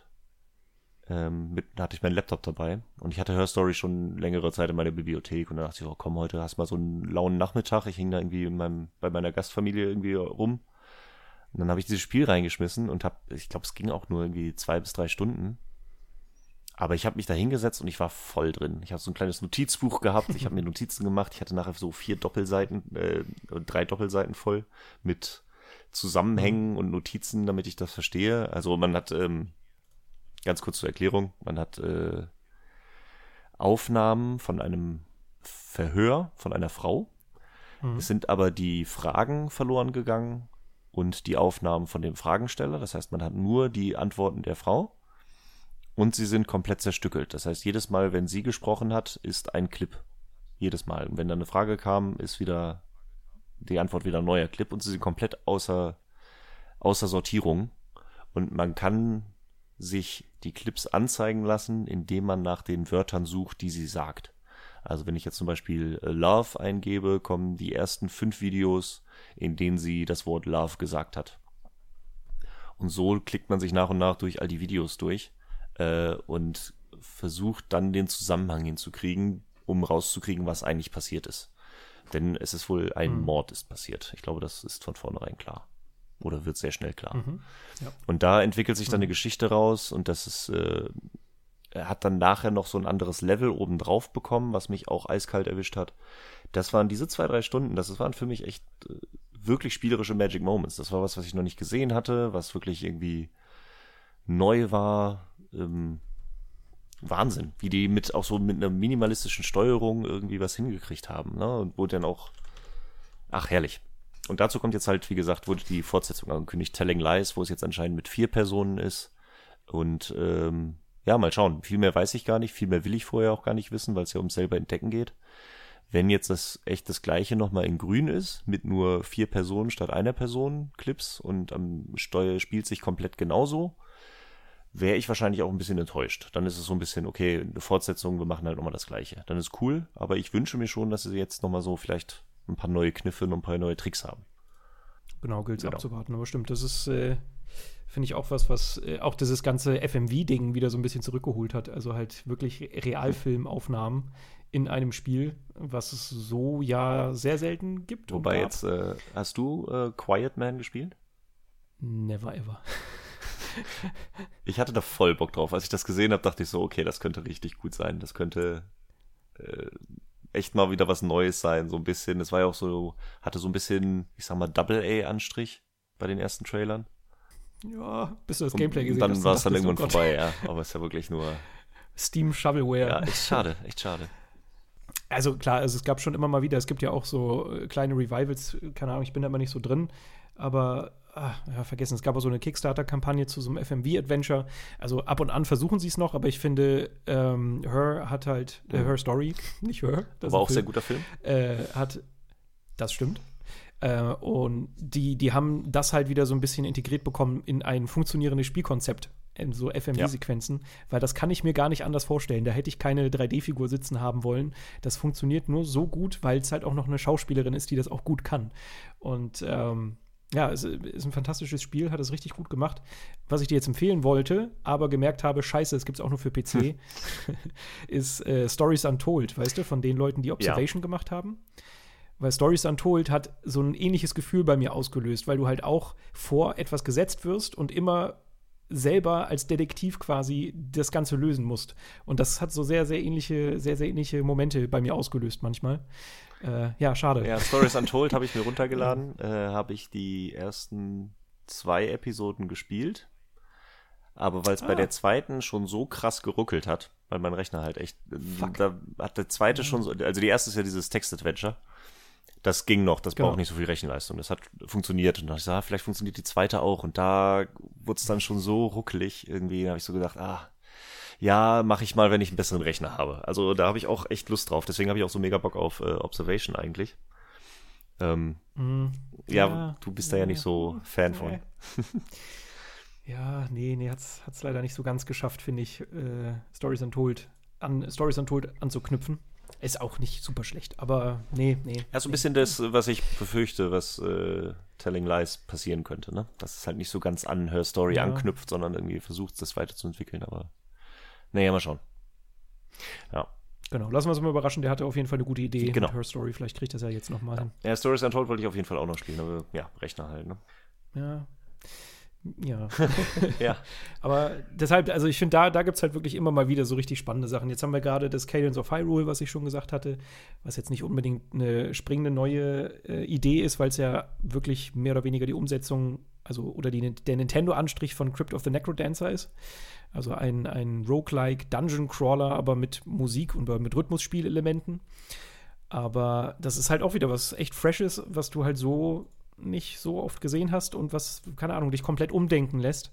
Und nach sowas muss man halt suchen. Outer Wilds, habe ich gehört, soll auch fantastisch sein, was eigentlich so ein bisschen Open World, Exploration, Space, bla ist, aber äh, was vielleicht im ersten Moment auch aussieht wie No Man's Sky, was aber eigentlich auch wieder eher ein Detektivspiel ist, wo du Planeten erkunden musst und dir in so einem Ablauf wie bei Majora's Mask. Also die, die Welt geht, glaube ich, alle 20 Minuten unter und du fängst wieder von vorne an, behältst aber die, die Story-Pieces, die du dir schon zusammengesucht hast und setzt dann so nach immer wieder Anläufen, Anläufen, Anläufen die ganze Geschichte zusammen, was eigentlich passiert ist. Also auch wieder ein cooler Ansatz. Und ja, deshalb Indie-Games, Mann. Hey, Indie-Games. Indie Wenn du gerade satt bist, dann mehr Indie-Games. Aber ja, ja Indie-Games, Indie-Games, Indie-Games. Äh, gegen die will ich auch gar nichts sagen. Äh, ne, deswegen habe ich auch am Anfang nicht äh, gesagt, äh, also ich habe es glaube ich gesagt, aber das, deswegen meinte ich überspitzt Videospielmüdigkeit, sondern es ist halt diese AAA-Müdigkeit, weil halt irgendwie für den großen Dingern halt nichts. Und mhm. ich würde mir viel mehr wünschen, dass mehr Indie-Games den Sprung ins, ins Blockbuster Richtung bekommen. Also mehr sowas, wo sie dann auch mal wieder ein bisschen was experimentieren, mhm. so ein bisschen mal was auch was was machen, was halt nicht jedem schmecken muss. Ja, ich fand, äh, ich fand mhm. den, was war der Ansatz, wo ich es ganz cool fand? Ähm, äh, hier Don't Not, Vampire. Mit dem, die haben ja mhm. auch gesagt, das ist nur ein Double-A-Spiel, aber das war so vom Scale her, ich, das habe ich auch noch nicht gespielt, aber äh, das ist eigentlich noch auf meiner Liste. Ähm, mhm das ist halt so vom Ansatz her, das ist schon was Größeres, aber das ist kein Mega-Blockbuster. Also erwartet nicht irgendwie, dass die Grafik überall total funktioniert, aber wir haben da jetzt mal, weil wir die Mechanik ganz cool fanden und diese Story erzählen wollten, haben wir das jetzt mal gemacht. Und Vampire fand ich vom Ansatz her ganz cool. Dieses Ganze mit, ähm, du kannst Gegner aussaugen, dadurch wirst du stärker, dadurch kriegst du aber eher das schlechtere Ende. Ne, das ist so, das ist von der mhm. Mechanik her, finde ich schon so, ey cool, die haben da was Neues ausprobiert. Ich weiß noch nicht, ob es so funktioniert. Es scheint ja okay angekommen zu sein, wenn ich das so mitbekommen habe. Ähm, mhm. Aber mehr sowas, mehr sowas mal ähm, in größerem Ausmaß ausprobieren.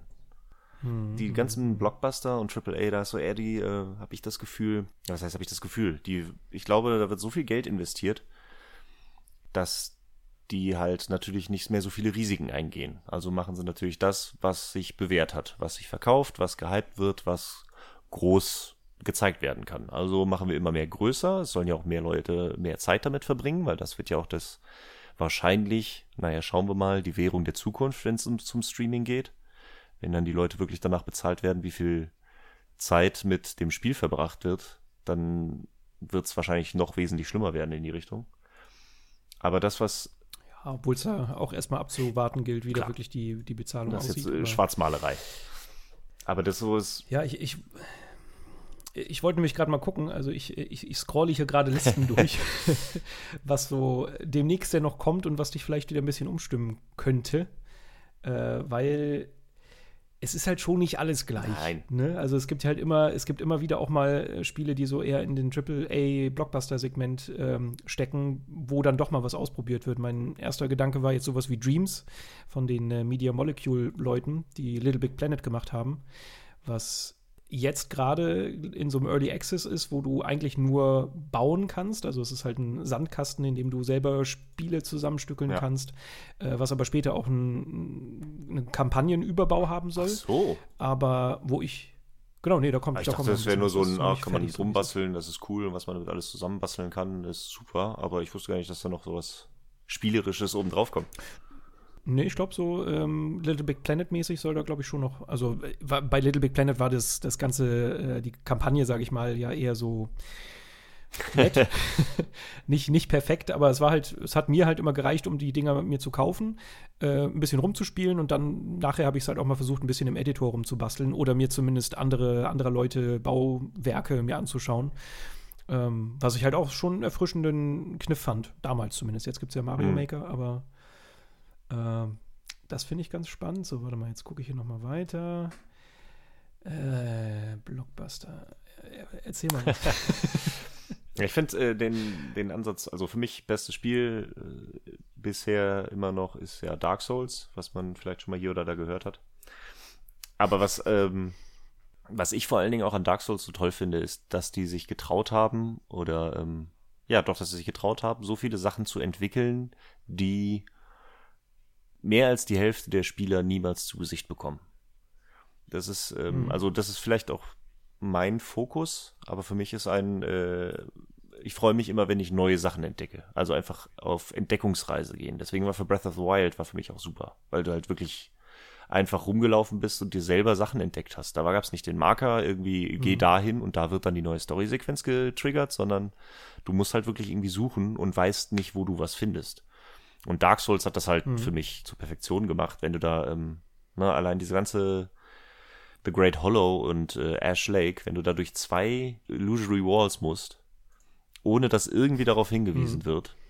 Also wer, wer, wer kommt denn da drauf? Wer, äh, so, und da hast du wieder Bock, da hast du dann wieder, bist du investiert, da suchst du nach Sachen. Da denkst du einfach so, okay, wer weiß, was mhm. sich irgendwo versteckt hat. Aber das traut sich kaum ein Entwickler heutzutage, weil da, ne, das ist natürlich alles Zeit und Geld, die da rein investiert wird, äh, was einem nichts bringt, wenn es nachher der Spieler nicht sieht. Und da äh, dieses mhm. Ausprobieren und dieses Verstecken und dieses selber Entdecken für den als Spieler und nicht mehr nur, okay, drücke jetzt den Kreis, weil du musst den Kreis drücken, und jetzt drückst du am besten X, weil das ist das Beste, was du jetzt gerade tun kannst. Und dieses äh, vorgekaut bekommen und, sondern selber entdecken. Und das ist auch äh, nicht nur, ähm, das ist vor allen Dingen, was ich bei Mechaniken vermisse heutzutage. Du, es gibt nicht mehr so mhm. dieses, ach guck mal, das kann ich auch machen und so kann ich das irgendwie entwickeln. Also ne, spielerisch traut man sich das nicht mehr. Das macht man irgendwie noch, storytechnisch macht man das noch gerne, ne? Gerade Open World, ach, hast du den Nebencharakter da, die Nebenstory nicht gemacht oder sonst was. Das kommt schon noch vor, dass eine Geschichte nicht erzählt wird, die dann aber mhm. auch Gottes Willen nicht wichtig ist für das eigentliche, für die eigentliche Geschichte. Ne? Siehe God of War und die, äh, mhm. die drei Drachen, die du befreien kannst. Die machen natürlich Spaß, mhm. geben irgendwie mehr Flavor, aber haben nichts mit der Hauptstory zu tun. Ähm, aber mhm. von der Mechanik her passiert das irgendwie kaum noch. Da wird sich kaum noch was gemacht. Nier, äh, gut, Nier 2017, Nier Automata. Die haben das noch gemacht. Das war zum Beispiel auch ein großes Ding. Da bin ich zwar nie hundertprozentig reingekommen, mhm. aber die haben die Mechaniken zwischendurch aufgebrochen. Die haben, wenn du die Story durchgespielt hast, ne, hast du die hast du halt nicht das ganze Spiel durchgespielt. Du hast die Story durch, das kann auch reichen, wenn dir das Bock gemacht hat und sonst was, aber wenn du noch wer wollt, ne, das wirkliche Ende willst, dann setz dich halt noch mal ran, setz dich weiter rein und das dann nicht immer das gleiche, sondern neue Facetten reingebracht. Sowas wieder. Mhm. Mhm. Ich hoffe, jetzt habe ich lang genug geredet, bevor du, dass du wieder rausgesucht hast. ja, ich habe hier schon ein paar Tabs auf, das ist gut. äh, ja, aber das, das führt uns ja eigentlich auch wieder so ein bisschen zum, zum Ursprung zurück, ne? Das halt ähm, God of War, dadurch, dass es halt so Open-World-Abschnitte hatte, dass es halt ganz viele Collectibles hatte, dass es halt so seine Spielbarkeit unnötig in den Vordergrund oder die äh, Spielbarkeit, habe ich gerade gesagt, ne? Die Spiel. Mhm. Spielhaftigkeit, ist das das richtige Wort? Wahrscheinlich. äh, die glaube, Spielhaftigkeit ja. so ein bisschen nach vorne gedrängt hat, obwohl es das Spiel gar nicht braucht und wahrscheinlich besser funktioniert hätte, wenn nicht. Und gerade so ein Breath of the Wild hat das halt eben ganz anders gemacht. Also da ist diese ganze Spielhaftigkeit, alleine diese Krogsamen, die du halt immer wieder finden kannst. ja. ähm, klar, es gibt wie viele? 999, aber das Spiel zeigt es dir gar nicht an. Das ist so, wenn du irgendwo rüber stolper, stolperst und das entdeckst, dann freust du dich, weil du denkst, ey cool, ich habe was gefunden und keiner weiß, dass das jetzt gerade hier ist. Das habe ich gemacht, das habe ich gemacht, das wurde nicht markiert. Und genau das ist es. Da, da müssten halt Entwickler viel mehr hinter sein. Vor allen Dingen weißt du, weißt du, was man bekommt, wenn man alle sammelt? Ja klar, die, die goldene Kacke. Ja, die goldene Kacke. Das ist so geil. Das ist so eine klare Aussage auch von den Entwicklern. Ey, du du sollst das nicht alles sammeln. Ja, ja. Das ist, ist gar kein Grund, das zu tun. Aber hier, herzlichen Glückwunsch, ein goldenes Stück Scheiße. Super. Ja, und auch solche Sachen wie, äh, dass sie dir die Quests halt nicht markieren, also zumindest die, die Nebenquests, sondern du hm. dir die suchen musst, dass du sie anhand der Spielwelt entdecken musst. Das ist halt auch ein guter Kniff. Natürlich hast du die Hauptsachen markiert, das finde ich fair. Wer halt straight der, der Geschichte folgen will, der kann das machen, der kann die Hauptsachen abhaken. Aber ich sag mal, in 90 Prozent aller Fälle stolpern diese Spieler über irgendwas in der Spielwelt, was deren Aufmerksamkeit auf sich lenkt. Und dann entdecken sie was und denken sich, wow, krass, ich habe hier jetzt gerade irgendwas entdeckt. Keiner weiß, dass es hier dieses Ding gibt. Und dadurch sind sie angefixt und suchen sich quasi einen Teufel in der, in dieser, in der Spielwelt und, und analysieren sie und erkunden sie. Und das ist halt die Stärke. Sie drücken diese Spielhaftigkeit nicht nach vorne, sagen dir nicht, hey, du hast jetzt gerade zwei von drei roten Raben gekillt, sondern nein, du hast gerade was eigen, was ganz Einzigartiges gemacht. Cool, mach weiter, such weiter. Und das ja. ist halt so das, wie gesagt, meine, meine Kolumne, da stehe ich heute immer noch hinter. Äh, diese dass man halt so gewisse Sachen, die irgendwie jetzt gerade noch Usus sind, dass man die halt endlich mal anfängt zu überdenken. Und äh, ja, Dark Souls hat es ja letztendlich auch so ein bisschen gemacht. Ich würde auch da sagen, das hat jetzt spielerisch eigentlich nicht krass irgendwas revolutioniert. Es ist ein Action-Rollenspiel. Es hat ein cooles mhm. Kampfsystem, ein ausgeklügeltes Kampfsystem, aber es ist jetzt eigentlich, wenn du es im ersten Moment siehst, also bei mir hat es lange gedauert, bis ich Demon's Souls zum Beispiel angefasst habe. Ähm, wenn ich mir das in Videos angeguckt habe, hat sich mir dieser besondere Reiz gar nicht erschlossen. Aber wenn du es dann spielst, merkst, dass durch den Schwierigkeitsgrad du gewisse Dinge ganz anders siehst und wahrnimmst und dass du jedes Item, das du irgendwo in der Ecke findest, halt wie den goldenen Gral siehst. Äh, das, ja. das ist halt so das Besondere. Und das merkst du halt erst, wenn du spielst. Und das meine ich wieder mit, es braucht manchmal nur kleine Kniffe, um sowas wieder spannend zu machen. Und da sind das halt ja. sehr, sehr gute Beispiele. Noch so ein Beispiel, was mir da immer einfällt, ähm, ist äh, das neue Doom 2016, was oh ja. ja. letztendlich mhm. noch nicht mal irgendwie was neu, groß neu gemacht hat, sondern eher wieder die Rückkehr zu alten Wurzeln war, ne? Und einfach gesagt hat, mhm. okay, was ist das, der Kern des eigentlichen Spiels, was wollen wir eigentlich verkaufen? Und das halt wieder perfektioniert und das halt irgendwie auf moderne, moderne und äh, Frische eingehaucht. Mhm. Ja, äh, tatsächlich, weil ich, ich habe jetzt eben gerade, bin ich mal so den Release, die Release-Liste für äh, 2019 jetzt durchgegangen, was alles noch so auf uns zukommt. Und da habe ich auch die Doom Eternal mal aufgemacht, weil das auch so ein Trend ist, den ich aber sehr begrüße, weil wir haben dieses Jahr auch äh, Resident Evil 2 bekommen. Und mhm. diese, ich sag mal, äh, vorgegaukelte Rückschritt. Also Resident Evil 2 spielt sich ja, soll sich ja so ein bisschen wie Resident Evil 2 spielen, wie der Klassiker, äh, mit vorgefertigten Kameraperspektiven, damals jetzt aber wiederum aus der Schulterperspektive. Aber trotzdem schafft es in Resident Evil 2 so diese Atmosphäre und diese, ja, diese, diese, diese Gefahr, die äh, Resident Evil 2 sonst immer vermittelt hat, äh, halt auch in die Neuzeit zu bringen. Also die schaffen es, obwohl das eigentlich ein ganz anderes Spiel ist und auch wieder ein viel moderneres Spielgefühl, schaffen sie es aber trotzdem so diesen Schulterschluss mit damals äh, auf, herzustellen. Und Doom ja. hat das halt auch gemacht. Wenn du dir das äh, Doom aus 2016 anguckst, du hast gesagt, dass es ja so spielerisch ein bisschen wie damals ist. Wenn du dir aber ein altes Doom anguckst, hat das gar nichts mit dem Doom gemein. Du bist im Doom 2016 viel schneller, hast coolere Aktionen, alles ist pratziger und explodierender und spratziger und du kannst Dinge sammeln. Und das war halt damals in dem Maße halt nicht vorhanden. Und das ist halt genau das Gleiche. Sie haben es geschafft, sie haben schon irgendwie die Essenz von damals genommen, aber sie modernisiert. Und das ist halt auch stellenweise etwas, was für mich gut funktioniert, weil sich sowas dann irgendwie trotzdem wieder frisch anfühlt, weil das halt jetzt ist wahrscheinlich so wie, keine Ahnung, nimmst du deine Hose mit Schlag aus dem Schrank und denkst so, hey, das ist jetzt wieder ein neuer Modetrend. Vielleicht ist das so ähnlich, dass du halt mal wieder einen Doom vorholst, ein bisschen anders anlackierst und äh, dir ein paar Kniffe überlegst, dass es halt heute wieder funktioniert. Und ähm, damit bin ich auch cool. Also das, das kriegt mich ja. auch oft. Deswegen habe ich auch äh, ziemlich Bock auf ähm, Link's Awakening. Hm, mhm. Was ja Stimmt. hoffentlich auch, weil da, da sträube ich mich gerade noch so ein bisschen. Da habe ich noch gesagt, das ist ein Instant-Buy. Ich habe auch richtig Bock drauf, will es mir auch kaufen. Aber auch da wieder, dass ich da, äh, dass das 60 Euro kosten soll, Vollpreis war so, uh, hm. hm. da muss man doch noch mal drüber nachdenken. Ja. Aber ja, ja. aber das ist ja, selbe, selbe Kerbe, ne? Also ist, äh, ich ist die Frage, wie viel sie da wirklich neu gemacht haben und so, ne? Aber es, es wird sich wahrscheinlich geil spielen. Im, wobei ich nicht weiß, ob man das, naja, ist die Frage, ob man das Gameboy-Spiel von damals noch gut spielen kann. Hm, ja, ich glaube schon, weil das halt so, also klar ist die Frage, wie viel technische Abstriche du bereit bist zu machen, also schwarz-weiß oder dieses nachkolorierte ähm, 2D-Ding. Mhm. Aber rein spielerisch ist so wie die alten Zeldas eigentlich immer noch ganz gut machbar, finde ich. Aber ich würde jetzt auch ja. warten auf das Remake. Und was ich da sagen muss, dadurch, dass das stilistisch ja doch noch mal ganz, ganz doll umgemodelt ist und ja ganz anderen Look hat und ähm, auch, dass die ja noch so ein paar extra Sachen dazu tun, bin ich, glaube ich, gar nicht mal abgeneigt, 60 Euro in die Hand zu nehmen. Also muss man letztendlich gucken, ne? die Qualität muss stimmen, das Spiel muss irgendwie ja. auch gut funktionieren. Habe ich bei Nintendo eher weniger Befürchtungen. Hm. Aber ja, also ich glaube, da sind vielleicht 60 gar nicht so unangebracht. Also die haben ja schon alles umgemodelt. Muss man mal schauen. Mhm. Ja, wahrscheinlich. Lohnen wird es sich wahrscheinlich. Äh, ähm, ja, doch. so, und jetzt lass mich mal. Würde mich auch sehr wundern, ja. Du hast jetzt Doom Eternal nämlich schon mal aus meiner Liste und Zelda Link's Awakening habe ich natürlich auch offen gehabt. So, die hast du schon mal, darauf darf man sich freuen und du wirst vielleicht dann wieder eines Besseren belehrt, dass Videospiele ganz viel Spaß machen. Äh, hm. Ich habe auch noch ein paar mehr. Ich, ich hause dir jetzt einfach mal an den Kopf. Pass auf. Dragon Quest Builders 2. Okay. Keine, keine Reaktion. ich ey, ich habe das, ich habe zum ersten Mal jetzt bei der E3 bei dem Video davon gehört und dachte, gesehen Mhm. Ohne, also ganz alleine saß ich davor und dachte so, ah ja, das ist so für diese Dragon's Quest Fans und das wird ja, okay, mh, aha, weiter, oh, nächstes Spiel, okay. Also sagt mir gar nichts. Und dann habe ich in der Redaktion gehört, so, oh, Dragon's Quest Builders, das wird super, da freue ich mich voll drauf. Ich war super überrascht, dass sich da, also dass da anscheinend was dahinter ist.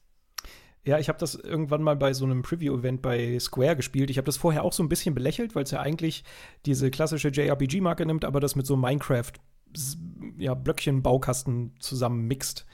Mhm. Ähm, aber das ist, also zumindest der erste Teil, beim zweiten kann ich das dir jetzt noch nicht sagen, aber dadurch, dass man den zu viel spielen kann, könnte es vielleicht noch cooler werden.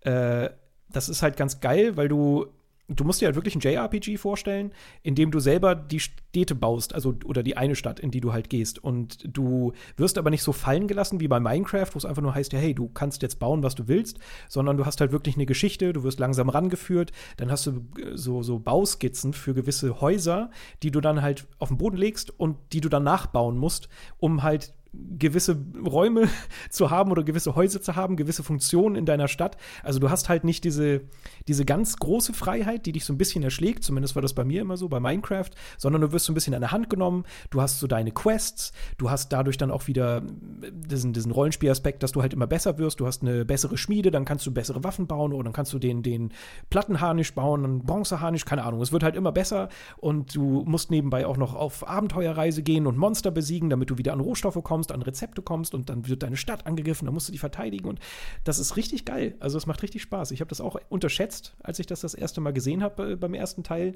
aber als ich es dann gespielt habe, hat es mich ganz schnell gekriegt. Also kann ich dir nur empfehlen, okay. weil es halt auch so ein bisschen sich frisch anfühlt, dadurch, dass es halt einfach zwei mehr oder weniger bestehende Spielelemente nimmt und die so ein bisschen zusammenpackt äh, ja, ist, ist richtig geil. Hat mir richtig das Spaß gemacht. Das klingt sehr gut. ich dachte nur so, weil, ja klar, Minecraft, ne, ist einfach nur Sandbox, mach, was du möchtest. Ich finde halt bei diesem, es wurde oft genug versprochen, dieses, oh, und du kannst deine Stadt ganz individuell gestalten und dann am Ende ist es dann, du darfst diese fünf vorgefertigten Gebäude an, äh, deine, an diese fünf Positionen verteilen. Aber so wie du möchtest, so kreativ sind wir. Und das hatte ich irgendwie mhm. so ein bisschen die Befürchtung, dass es da auch so ist. Aber wenn das echt so da schön kreativ ist und alles, da äh, klingt sehr gut. Genau, nee, du kannst dann immer von abweichen. Das ist halt erstmal nur, um dir so die, die Basics zu zeigen, gibt es halt diese Skizzen. Aber du kannst nachher auch eigene Räume entdecken, während du einfach Räume frei Schnauze baust. Oder keine Ahnung, du baust dir, hast gerade Bock, dir ein geiles Haus zu bauen, zum Beispiel deinem Charakter. Hm. Dann hast du da ja auch alle Freiheiten. Also da ist man nicht so eingeschränkt, aber du bekommst halt auch ein bisschen Hilfe. So, und das war immer das, was mir bei Minecraft gefehlt hat, um da so richtig ja. reinzukommen. Deshalb, ähm, das sei dir mal empfohlen. So. Okay, kommt auf die Liste. Machen wir mal weiter. Die Liste wird hoffentlich länger. okay, bei ein paar Sachen weiß ich es auch selber nicht. Control von Remedy zum Beispiel. Macht mich jetzt persönlich an, weil ich immer Remedy-Spiele ganz spannend finde. Ähm, Ob es jetzt mehr wird als ein Shooter, weiß man nicht. Aber mhm. das war wieder so eine Ästhetik, die ich total spannend finde, weil, weiß ich nicht, irgendwie ich habe, ich kann es nicht, äh, keine Ahnung, was da abgeht. Also es ist halt einfach irgendwie ein komisches Haus, in das eine Frau reingeht, in der Leichen in der Luft rumschweben und Dinge in der Luft rumschweben und man weiß nicht warum. Das hat mir schon gereicht. I'm a simple man. Ich bin ganz einfach, was sowas angeht. Aber äh, da, da ist für mich gerade noch so viel Fragezeichen, dass ich das schon wieder spannend finde, weißt du? Okay. Also klar, letztendlich ist es ein Third-Person-Shooter, das hat man schon gesehen.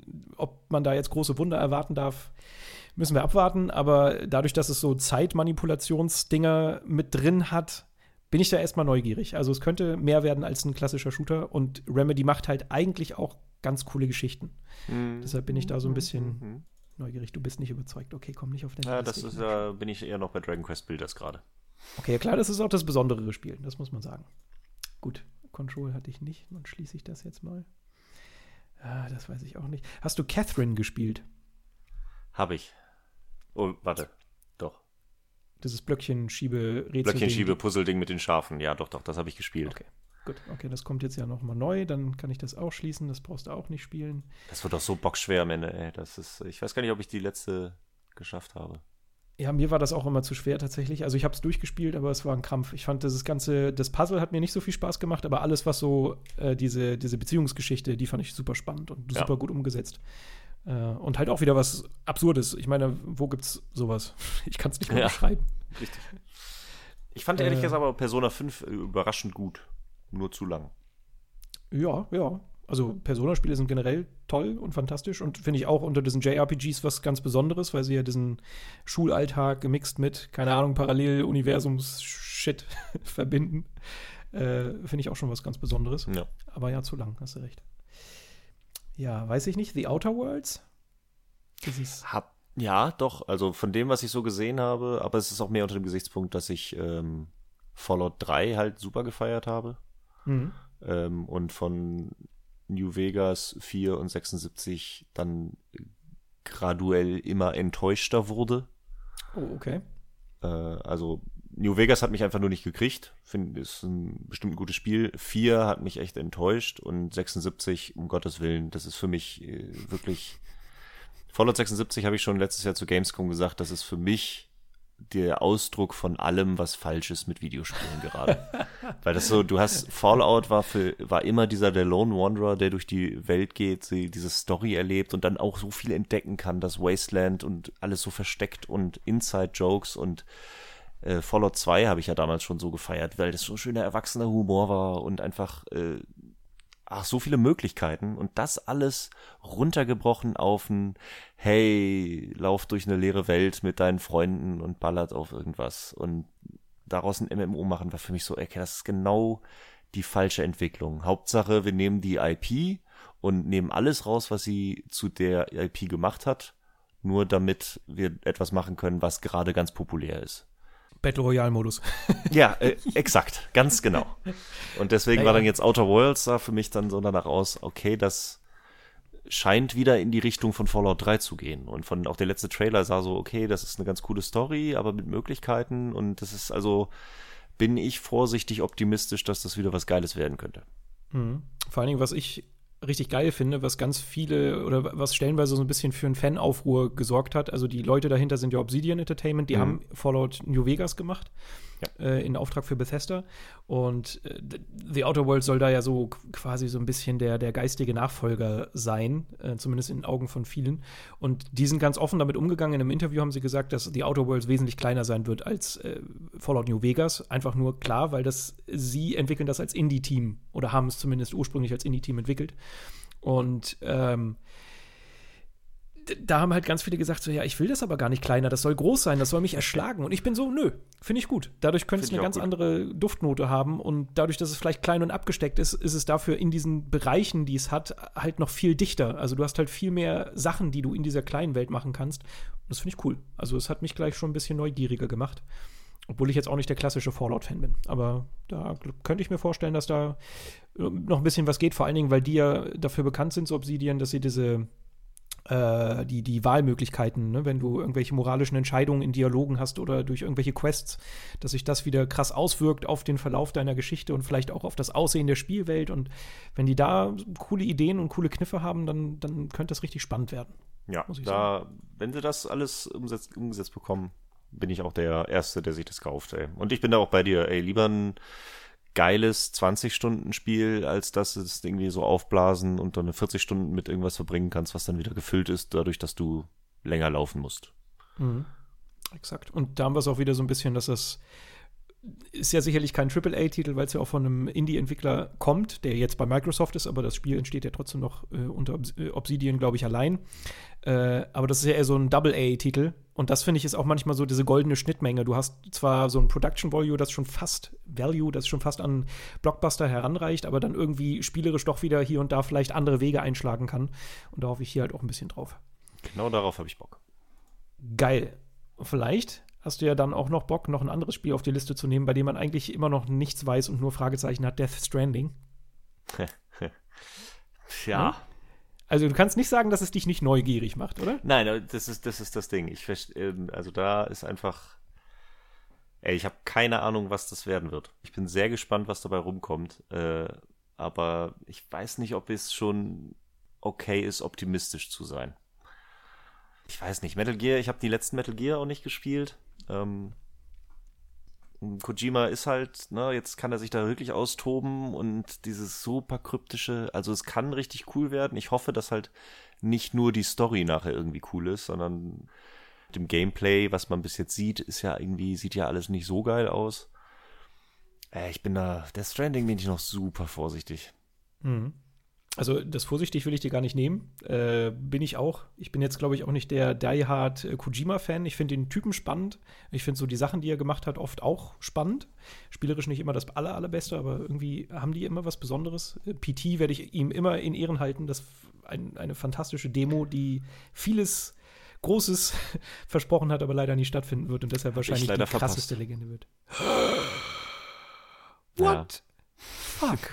Oh, mein Beileid. Das ist ja schlimm. Das, ja, das Colin ja sagte, der hat, glaube ich, noch eine Konsole, wo es irgendwie drauf ist. Da muss ich mal.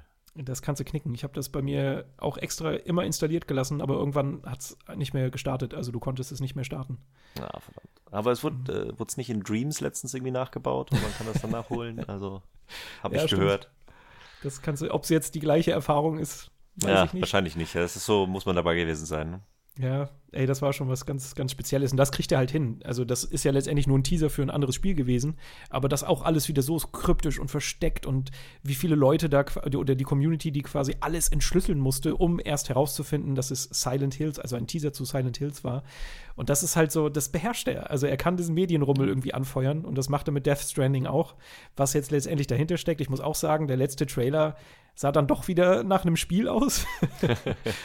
was ja per se nichts Schlimmes ist, aber ich dachte schon so, okay, was zur Hölle ist Death Stranding? Ist das nur, ich laufe nur rum und erkunde eine Welt und seltsame Monster kommen? Aber es ist halt doch Schleichen, Schlagen, Schießen auch noch. Ähm, trotzdem sind da so viele Fragezeichen und so eine abgefahrene Welt, dass ich da einfach nur neugierig bin. Ich kann dir gar nicht sagen, ob es ein gutes Spiel wird. Das kann, glaube ich, auch keiner zu diesem jetzigen Zeitpunkt. Aber alleine dafür, dass er halt solche Impulse sendet und er auf jeden Fall ein Wagnis eingeht, finde ich das schon spannend und auch lobenswert. Also alleine das muss man ihm, glaube ich, zugutehalten. Auf jeden Fall. Gegen Kojima kann man sowieso eigentlich nichts sagen. Äh, der hat schon genug Lorbeeren in seinem Leben gesammelt. Äh, Metal Gear Solid ist schon eines der besten Spiele aller Zeiten für mich, zumindest auch mhm. für meine Magic Moments damals. Dafür ist oh, ja. verantwortlich. Metal Gear Solid hat sich ja dann noch ein paar Jahre gehalten, dann, wie du sagst, PT auch. Also der muss nichts mehr beweisen. Dass er es jetzt trotzdem nochmal versucht, ist ihm auf jeden Fall hoch angerechnet. Deswegen, also Death Stranding, ja, ich bin gespannt, was dabei rumkommt. So, siehst du, also es waren jetzt drei Spiele schon mal auf der Liste immerhin. Drei Spiele. Äh, ja, jetzt tue ich mich schwer. Also der Rest ist so ein bisschen mein, also worauf ich mich halt einfach freue. Ich hätte jetzt noch ein Pokémon-Schwert und Schild drauf, weil ich nie, ja. also seit Blau und Rot nie Pokémon gespielt habe, aber da ist jetzt natürlich nichts krass Neues. Aber beziehungsweise ein bisschen. Wird, ich bezweifle, dass es irgendwas neu machen wird. Ich werde es mir auch holen, ich werde es spielen. Ich bin ja auch einer der immer noch vielen Leute, die Pokémon Go spielen, was ja mir mhm. nie einer glauben will, dass das immer noch lebt, das Spiel. Ähm, also insofern, klar werde ich das auch spielen. Ähm, aber also mal auf die Nintendo und gerade die Pokémon-Vergangenheit zurückgeschaut, dass die was wirklich krass Neues machen, da muss, glaube ich, erstmal die Hölle noch ein bisschen mehr zufrieren.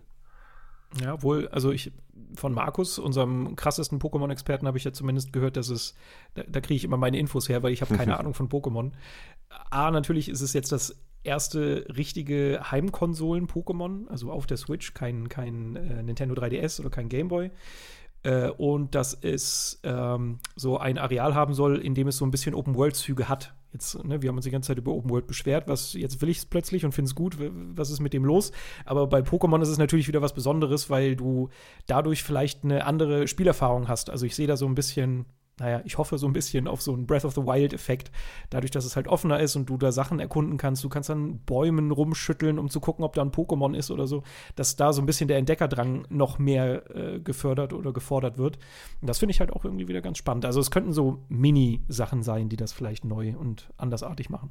Das finde ich auch super spannend. Ich meine, seit dem allerersten Pokémon wünscht man sich ein Pokémon Open World Spiel mit einfach nur wow und überall hingehen und weniger Schlauch, sondern einfach in, und unterwegs sein und entdecken. Mhm. Mhm. Aber dass das halt ein Bereich in dem Spiel ist, Mhm. Das lässt mich halt irgendwie stutzen. Das ist dann schon wieder so, okay, wir haben das normale Pokémon-Spiel wie immer, aber wir haben dann noch diesen kleinen Bereich. Und irgendwie habe ich direkt die Parallelen gezogen zu damals die Safari-Zone. Dass die, äh, ähm, wie heißt die Zone? Wildniszone, glaube ich. Keine Ahnung. Irgendwie sowas. Dass die. Ich habe Markus nicht neben mir sitzen, ich kann ja nichts sagen. Gleich mal anrufen. ja. Na, das ist aber, dass die Wildniszone halt ein Bereich in dem Spiel ist. Wundert mich halt. Mhm. Weißt du, wenn sie jetzt wenn sie das ganze Spiel so gemacht hätten, halt ein Open World Pokémon Spiel, das mhm. wäre eine Weiterentwicklung von Pokémon, die, da wäre ich, also Halleluja, da würde ich mir drei Exemplare kaufen. Ja. Aber so ist es wieder so, wir gehen mal kein Risiko ein, wir packen halt das dahin, das wird total toll, aber eigentlich geht es in dem Spiel um was anderes. Ja, da sind wir halt auch wieder, wieder so ein, so ein Schla äh, Rück Rückschluss zum Anfang. Es ist halt für Nintendo und für, für die Pokémon Company halt ein krasser Triple-A-Titel, einer der Blockbuster des Jahres. Und die sind halt, spielen auf Sicherheit. Also die wollen ja, nicht die alten genau. Fans vor den Kopf stoßen, die das Pokémon, das alte Pokémon wollen, nur auf einer richtigen Heimkonsole. Auf der gleichen Seite probieren sie halt was Neues, aber das halt nur in so einem kleinen Bereich. Ich finde das auch schade. Ich finde das auch schade. Aber ich hoffe, dass es mir halt trotzdem genug neue Impulse gibt und mich vielleicht auch mal wieder so in diese ganze Pokémon-Welt eintauchen lassen. Immerhin, immerhin versuchen sie es auf kleiner Fläche. Weißt du, sie können ja auch wirklich 100% auf Safe spielen und deshalb bin ich zumindest für so einen kleinen Ansatz schon mal dankbar. Ja, das stimmt schon. Ja, ich bin, da bin ich mal gespannt. Ich glaube, aber da erwarte ich nicht, keine großen Überraschungen von dem Spiel leider. Also ich freue mich drauf, auch, ne, gerade mhm. äh, darauf, ein Pokémon für die Heimkonsole davon träumt ja jeder, der irgendwie in unserem Alter ist, der damals das Spiel gespielt hat. Also das war ja immer Pokémon Stadium in allen Ehren, aber das war natürlich nie genau das. Und jetzt mal auf der Heimkonsole, mhm. auf dem großen Fernseher, einfach geil mal das dafür gemachte Pokémon-Spiel zu spielen. Das wird schon geil. Mhm. Aber jetzt vielleicht auch nicht die große Offenbarung. Ja, nee, also ja, kann, kann, kann gut sein. Also für mich ist es halt cool, weil ich ganz lange keinen Pokémon gespielt habe und für mich ist das halt dann, fühlt es sich richtig frisch an. Also ja. einfach nur was, was ich lange nicht hatte, nochmal in der Hand zu haben. Schon alleine das macht mich halt neugierig. Jetzt will ich nur noch das nächste Pokémon soll ein bisschen den Stil von Pikachu-Filmen übernehmen, von Detective Ah, Pikachu. das wäre so super. Dann wäre ich, wär ich richtig glücklich. Äh, Gleiches gilt für Fire Emblem. Nie ein Fire Emblem gespielt, deshalb freue ich mich auf Fire Emblem, das jetzt ja bald rauskommt. Ich habe auch nicht eins gespielt, aber ja, okay. Soll ja super sein. Ja, ist so, oh Gott, aber da, da, also gut, ich tue dem wahrscheinlich komplett Unrecht. Also Fire Emblem habe ich mich nie groß mit beschäftigt, aber für mich war das halt ein weiteres äh, JRPG, was halt mit Permadeath irgendwie sein, sein Storytelling einzigartig gemacht hat, aber es, keine Ahnung, hat habe ich nie so den mega Anreiz gesehen für mich. Naja, ist ja in dem Sinne auch kein klassisches JRPG, sondern halt ein Strategierollenspiel. Ne? Also eher wie, wie heißt denn das Spiel, was Colin. Final Fantasy Tactics und äh, genau, Advanced Wars. Final Fantasy Tactics. Nochmal was? Advanced, Advanced Wars. Wars. Und, und das geht ja eher so in die Richtung. Und keine Ahnung, seit Final Fantasy Tactics, glaube ich, kein Spiel, kein, kein Strategierollenspiel mehr gespielt. Deshalb bin ich in der Art auch neugierig drauf, weil ich das eigentlich immer mal spielen wollte, aber es irgendwie zeitlich nie geschafft habe. Und ich glaube auch, dass es bei dem Three Houses jetzt auch so ein bisschen diesen Persona-Einschlag gibt, dass du ja an der Schule bist oder an der Universität oder sowas und da auch so die Interaktion zwischen den Schülern hast und dir du dir damit wieder bon Boni reinholen kannst oder dass die besser zusammenarbeiten können. Also da kommt dieser Social-Aspekt ein bisschen dazu, was halt bei Persona auch ist, was ein cooler, cooler Kniff ist, um so ein bisschen die Downtime von, dem, von den Kämpfen und von der Strategie ähm, noch ein bisschen ja, zu beleben und noch ein bisschen spannender zu machen, als nur, oh, ich rüste jetzt meine Charaktere aus und schaue mir ein paar Dialoge an. Und das finde ich eigentlich auch ganz spannend. Okay. Ja, cool. Ja, äh, und sonst hätte ich jetzt hier nur noch Star Wars Jedi Fallen Order und Shenmue 3 stehen. Shenmue 3, keine Ahnung, nie in Shenmue gespielt, habe ich nur aufgemacht, weil weiß ich nicht. hm. äh, und Star Wars Jedi Fallen Order hat mich jetzt auch nicht komplett aus den Socken gehauen, muss ich sagen, die Präsentation auf der E3. Aber man hat ja so ein bisschen gehört, dass es so einen Metroidvania-Einschlag haben soll. Äh, auch ein bisschen Dark Souls hier, was man spielerisch ein bisschen gesehen hat, aber ja, weiß ich noch nicht so richtig, was, was mir das bringen soll. Aber ich habe immer noch die Hoffnung, weil Respawn Entertainment halt richtig, richtig gute Entwickler sind. Gerade Titanfall 2, einer der unterschätztesten Shooter überhaupt. Die Shooter-Kampagne äh, oder die Kampagne in diesem Spiel ist genial und super einfallsreich. Also da hast du eigentlich einen Standard-Shooter gehabt, aber da gibt es Level. Pff, holy shit. Also ich war echt weggeblasen. Ich, lange her, dass mich ein Shooter so dermaßen überrascht hat. Aber fucking Titanfall 2, Mann heilige Scheiße. Also echt ein richtig gutes Spiel. Und deshalb bin ich da ziemlich überzeugt von, dass Jedi, äh, Jedi, nein, Star Wars Jedi Fallen Order auch irgendwo seine, seine krassen Qualitäten noch ausspielen wird, wenn wir es denn erstmal in der Hand haben. Ja. Ja, bin ich mal gespannt. Ja, Titanfall 2 habe ich schon äh, diverse Male gehört, dass es gut ist. Ist aber noch nicht in meiner Konsole bisher gelandet. Also aber steht noch an. rechts neben mir stehen und ich könnte es dir mitbringen nach Ja, ich habe ja noch ein anderes Spiel von dir. Äh, ich spiele ja gerade noch Ach, was anderes. Ja, das, äh, ja, du, ne, aber das ist, also das steht eigentlich immer noch, also, wenn wir jetzt mit den, mit der Vorausschau eigentlich durch sind, ja. muss ich ja sagen, ist das eigentlich der eine Punkt, der bei mir hier immer noch steht, der noch nicht angesprochen wurde. Mhm. Ähm, den ich schon manchmal, es war ganz lustig, ich habe äh, kurz bevor wir hier die Aufnahme gestartet haben, vor ein paar Tagen nochmal drüber geredet, wo ich dann noch die Zweifel hatte, hast du gerade wirklich noch Redebedarf darüber oder war die E3 nicht eigentlich, eigentlich ganz cool und so? Mhm. Und dann haben wir ganz kurz nur mit dem Thema Uncharted angefangen und ich war innerhalb kürzester Zeit in einem kleinen fünfminütigen Rant gefangen, den ich dann beendete mit vielen Dank, dass wir darüber geredet haben, weil ich jetzt direkt gemerkt habe, okay, ich muss da doch noch drüber reden. Also da ist doch noch was dahinter, weil, also ich habe es auch in einem 30 Sekunden über schon mal gesagt, äh, ey, für mich ist Uncharted so überschätzt. Das ist, ey, Uncharted ich, ich habe es nochmal versucht. Ich, ich komme nicht wirklich rein. Das ist, ich, ey, Uncharted. Hm, es ist, keine Ahnung. Also ich will dem, ich will das auch gar nicht zu schlecht reden. äh, ich will ja auch keinem, wie gesagt, niemandem seinen Spaß damit absprechen. Äh, Matthias, wir hassen ah, dich. Nimm mir Uncharted nicht weg. Alle hassen mich. Ich weiß. Aber nee, Uncharted, ich verstehe nicht, warum diese Reihe so populär und so gefeiert wird, wie sie gefeiert wird. Du warst aber bei Uncharted 2 auch zu spät, oder? Oder hast du das zeitgleich gespielt, als es rausgekommen war? Ich habe 2 gespielt, bevor 3 rauskam. Ah, aber ich glaube nicht, als es rauskam. Ja, gut, aber das müsste ja dann so im Zeitrahmen gelegen haben, weil ich würde sagen, also ich, ich, hab, ich mag Uncharted. Uncharted hat mich so ein bisschen wieder zurückgebracht zum Zocken tatsächlich. Ähm, einfach nur, weil ich irgendwann, also ich hatte mal so eine, so eine Zeit lang ein bisschen eine Pause eingelegt, was Spiele anbelangt, weil ich beruflich was anderes gemacht habe. Da war ich noch nicht Spielejournalist. Und ich glaube, zu Hause hatte ich nur noch eine Wii stehen und habe, wie man die Wii kennt, halt wirklich nur so dumme Zeitvertreibsspiele gespielt, abgesehen von Mario Galaxy oder so und habe wirklich sehr wenig gespielt.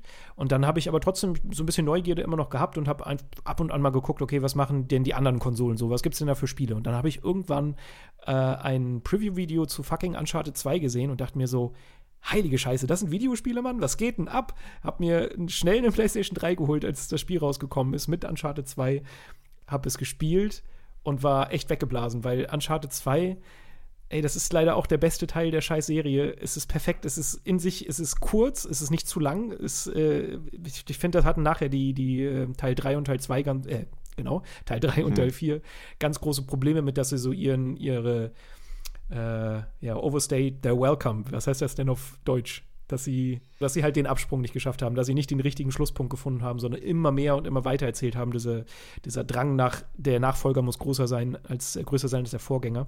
Mhm. Und das war schade, weil Uncharted 2 war in sich perfekt, es war kurz, es hatte die Stärken dieser Serie und zwar richtig geile Dialoge, richtig geile Set-Pieces und einfach so geile geskriptete Sequenzen. Keine Ahnung, ich hänge da an so einem scheiß äh, Rohr und kletter gerade eine Wand entlang und plötzlich kommt ein Helikopter vor mir und zersieht einfach die Wand und mich fast mit mit seiner scheiß Automatic Rifle. Äh, dann hast du ein Haus, das einstürzt und du musst währenddessen in ein anderes Haus hineinspringen und heilige Scheiße. Also, das hat so viele Magic Moments. Ich kann gar nicht aufhören, von Uncharted 2 zu schwärmen. Ich finde dieses Spiel fantastisch.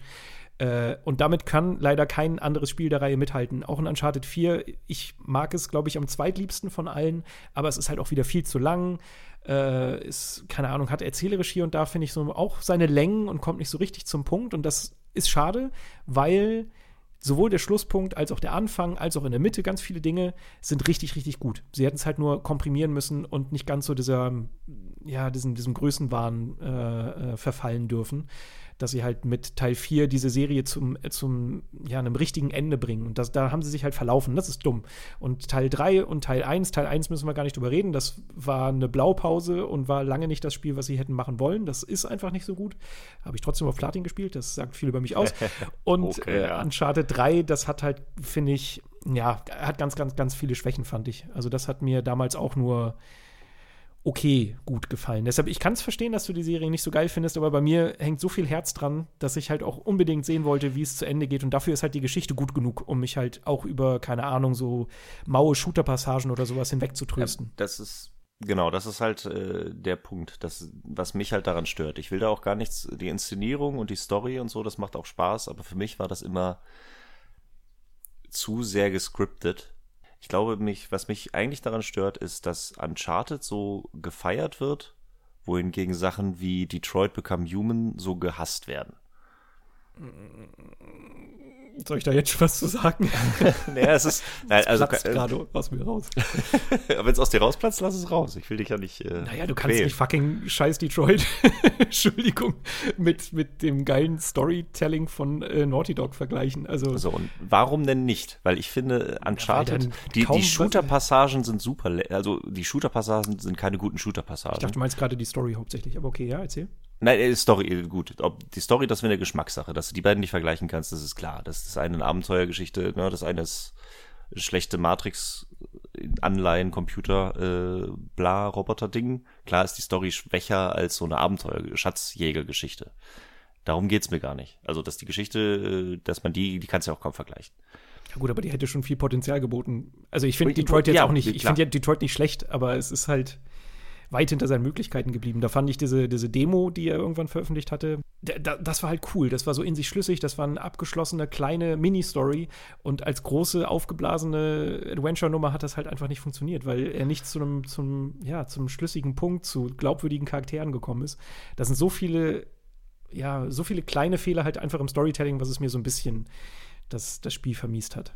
Ja, es ist hinter seinem Potenzial zurückgeblieben. Für mich war es aber immer noch besser als ein Beyond Two Souls. Äh, ich hatte schon Spaß damit, auf jeden Fall. Und das ist dann so, ja, ähm, hinter, hinter Potenzial zurückgeblieben. Ja, schlecht würde ich jetzt sagen, nein. Ja, ja. Aber da ist dann so, ne, und dann, ähm, aber was das Spielerische angeht, finde ich halt, ist es, äh, wenn du jetzt Uncharted nimmst, hast du diese Shooter-Passagen, die halt keine guten Shooter-Passagen sind. Du mhm. hast diese Kletterpassagen, die in, in keinster Weise vor irgendeine Herausforderung stellen. Also das mhm. ist ja wirklich nur vorwärts halten und mal links, mal rechts, aber du weißt immer genau, wo du hingehst. Das ist geradeaus, geradliniges Durchklettern. Mhm. Also auch nur eine Streckung von Gameplay. Dann hast du diese Puzzle, die, ja, da hast du dann vielleicht mal zwei, drei coole im Spiel. Und ansonsten hast du halt cool inszenierte Kamerafahrten und gescriptete Setpieces. Und das ist, mhm. es ist ein toller Film, aber es ist für mich halt kein großartiges Spiel. Und das ist so dieses, es wird dann durch Gameplay Elemente, die nicht so gut sind, gestreckt, dass du halt einen 5-Stunden-Film mit 15 Stunden Gameplay irgendwie am Ende hast. Äh, wohingegen dann so ein Detroit oder sonst was äh, gehatet wird, dass die ja nur Quicktime-Events haben, wo ich dann sage, ey, da, da ist wenigstens Immersion, da bleibe ich in der Story drin, ohne groß äh, so jetzt kommt die Puzzle-Sequenz-Szene, jetzt musst du erstmal für fünf Minuten klettern, damit du den nächsten Zwischensequenz triggerst, sondern da bleibst Echt, du halt in der Story so? drin. Ich finde es schon. Also so Tasteneinblendungen, das ist so das Unimmersivste, was es gibt. Das finde ich halt bei Uncharted ganz gut so. Klar, äh, wir müssen uns nicht darüber unterhalten, dass das alles relativ äh, shallow, äh, dünn ist. also das, Genau, das, danke, seicht, dass die Spielelemente nicht zu tief sind. Keine Ahnung, sowas wie die, die Faustkämpfe, die es da ja auch ab und an gibt, das ist ja auch eigentlich nur eine Taste drücken und wenn du angegriffen wirst, drückst du die andere Taste. Aber dadurch, dass du nicht mit Tasteneinblendungen da rausgerissen wirst, finde ich das viel weniger störend. Und auch das Klettern, ja, klar, da machst du nicht viel, aber brauche ich manchmal auch nicht. Für mich ist das so eine, äh, die haben so, also zumindest bei Uncharted 2 haben sie es halt wirklich perfektioniert. Da haben sie so eine, so eine spielerische Dreifaltigkeit hingekriegt vielleicht Vierfaltigkeit, ich weiß es nicht. Warte mal, lass mich mal aufzählen. Du hast halt die Shooter-Passagen, die waren in Uncharted 2, fand ich meistens ganz cool. In Uncharted 4 gibt es auch ein paar Stellen, die ganz cool sind, aber größtenteils sind sie eher mau. Und du hast ab und an aber auch noch die Möglichkeit, ein bisschen zu schleichen. Also du hast da zumindest schon mal zwei Variablen drin. Dann hast du die Faustkämpfe, ne, das ist ja nicht so wichtig, kommt ganz selten vor. Dann hast du die Kletterpassagen, was einfach für mich immer hauptsächlich eine Auflockerung war ähm, und dafür halt gut funktioniert hat. Die waren auch nie super lang. Das ist einfach nur mal, hey, du machst jetzt was anderes. Meistens wurde sich dabei dann noch ein bisschen unterhalten oder es kam ein flapsiger Spruch oder du hast äh, die schöne Szenerie dir anschauen können. Also das finde ich, hat mich nie gestört, dass da keine Herausforderung drin war. Und dann hast du halt noch diese Rätselelemente beziehungsweise diese Erkundungselemente und die sind auch seicht und du hast selten wirklich krass komplexe Rätsel, aber das hat mir halt gereicht, um mich halt immer wieder abzulenken. Also es war da perfekt, weil du halt so viel Auswahlmöglichkeit hattest. Du hattest vorhin Nier äh, erwähnt, wo du ja stellenweise Sidescroll-Shooter und dann wieder ein Rollenspiel hast und keine Ahnung. Mm, ja. Und das hast du halt bei Uncharted da eigentlich auch. Halt seichter, aber das finde ich okay. Also es, es, sollte mich gar nicht herausfordern, Uncharted, sondern es sollte mich unterhalten und das hat es gerade dadurch geschafft, dass es halt immer wieder die Spielelemente wechselt. Und das hat halt auch in Uncharted 4, es ist halt nur zu lang und wie gesagt, gerade die Shooter-Passagen, das, was es am häufigsten gibt, das haben die irgendwie nicht so gut drauf gehabt in 4. Mhm. Also in 2 waren auch ja. dumme Abschnitte, aber das fand ich in 4 am, am störendsten tatsächlich. Ich fand auch keine, also ja, Uncharted 2 hat mir auch Spaß gemacht. Also ich, vielleicht, ich weiß nicht, was sich da geändert hat, ob sich die Spiele so geändert haben oder ob ich und meine Betrachtungsweise der Spiele sich da so krass geändert haben. Ähm, aber mich stört bei Teil 4 auch immer mehr diese, ähm, oh, jetzt kommen die Fachbegriffe, diese ludonarrative Dissonanz. Oh yeah. Ja, um das mhm. auch mal gedroppt zu haben. Ne? Aber dieses, äh, das, wobei Uncharted hat das noch, glaube ich, noch ein bisschen besser drauf als äh, Tomb Raider mhm. was ja auch in die Richtung ging, aber dieses, äh, dass das einfach nicht zusammenpasst, dieses, äh, ich bin ja nur der Schatzjäger und ich bin der gute Typ und dann läuft er rum und äh, schießt tausend Leute ab. Ich meine, die sind sich, die Naughty Dogs sind sich dessen ja auch bewusst. Ich finde das großartig. Es gibt die äh, Trophy für tausend Kills äh, bei Uncharted 4, die heißt Ludo-narrative Dissonanz. Mhm. Also die sind sich dessen schon ganz klar bewusst und spielen damit irgendwie, aber das macht das Spiel ja anscheinend irgendwie aus. Aber mich hat das immer rausgehauen. Also ich fand die Shooter nicht so geil und dann lenkt das dann doch von der Story ab und äh, irgendwie funktioniert das nicht mehr. Mhm. Bei Tomb Raider war es halt, wie gesagt, fand ich es noch schlimmer. Also da, das war, die, da war die Story noch flacher. Mhm. Äh, ich fand die, die spielerischen Elemente waren vielleicht ein bisschen ausgefeilter als mhm. nur die Waffenwahl bei Uncharted. Ja. Aber die Story war halt flach und da war noch mehr dieser krasse, oh, ich bin so ein armes, hilfloses Mädchen und wie kann ich nur und ich soll jetzt mit einem Pfeil auf ihn schießen. Nein, das wird ihm doch wehtun. Äh, Cut, zwei Minuten später, du läufst durch den Wald und meuchelst alle ab. Das ist einfach. Mhm. Ich weiß nicht, ob ich mich da jetzt verändert habe oder ob das einfach nur äh, mittlerweile mehr drauf geschissen wird oder ich weiß auch nicht, wo da die magische Grenze ist, sag ich mal. Mhm. Ja, das ist halt auch so ein bisschen das Problem. Also diese, das Achievement oder die, die Trophy, die du gerade angesprochen hast, diese ludonarrative Dissonanz, die sie dir bei, bei 1000 Kills geben, spricht halt auch Bände. Also ja, sie wissen es, dass es die, die äh, Immersion bricht oder die Glaubwürdigkeit ihrer Erzählung und ihrer Spielwelt. Auf der anderen Seite wissen sie aber auch keine Antwort. Also sie geben dir trotzdem Ballerpassagen, weil sie nicht besser wissen, die, die Spielzeit zu füllen. Und das ja. ist halt so ein Problem, das einfach viele Spiele haben. Und da muss ich jetzt noch ein Beispiel bringen aus, äh, aus der Game 2 Redaktion. Ich hatte in einem meiner unter dem Radars vor, weiß ich nicht, ein paar Monaten äh, ein Spiel, das Shit, wie hieß denn das? Äh, East Trade hieß es. Das ist ein Rollenspiel ohne Rollenspielelemente. Also du läufst nicht rum, um Leute, zu, also Leute oder Gegner zu töten und Erfahrungspunkte zu sammeln und ein besseres Breitschwert zu schmieden, sondern du bist eine Malerin, die strandet in einer Fantasiewelt und das Einzige, was du machst, ist mit Leuten interagieren, reden. Du löst auch Quests, aber ohne Gewalt und du musst Gemälde malen und du brauchst dafür halt Utensilien. Und ich weiß, dass äh, bestimmt 50, 60, 70 Prozent der Redaktion alle gesagt haben, boah, was für ein langweiliges Spiel. Und das ist so ein bisschen das Problem. Das trifft's halt. Auf der einen Seite wollen wir gerne was anderes, auf der anderen Seite wollen wir aber halt auch irgendwas, was spannend ist. Und wenn wir auf so ein Spiel gucken wie East Shade und sehen, guck mal, da wird ja gar nicht gekämpft, da ist ja gar keine Action, da ist ja gar keine Explosion, das ist ja erstmal langweilig. Das ist so ein bisschen das Problem. Das trifft's halt im Kern. Man muss da so mutig sein und sagen, ey, das ist was Neues, das probiere ich jetzt aber auch raus. Das, das kriegt jetzt mein Geld, weil das finde ich spannend. Da probiert jemand was, etwas Neues. Ein Spiel ohne, ohne Prügel gibt es natürlich öfter. Ist jetzt nicht das einzige Spiel. Ja, ja, klar. Aber es nimmt jetzt ein bekanntes Genre, wo das eigentlich fest dazugehört, aber versucht, eine andere Antwort darauf zu liefern, wie man diese Spielzeit füllt. Und das ist dieser geniale Twist und das muss man halt unterstützen, damit so Entwickler wie Naughty Dog auch vielleicht dann auch irgendwann mal mutig werden und ein Spiel entwickeln, wo es nicht um, um Schießen und Schleichen geht. Und das war so ein bisschen auch das, was mir bei Death Stranding nachher im Weg stand, meinem Hype, ähm, dass ich das total spannend fand, alles, was er gezeigt hat und erzählt hat. Und dass es ja auch äh, viel um, um den Postboten äh, gehen sollte, Norman Reedus, der halt irgendwie durch, die, durch, die Land, äh, durch das Land läuft.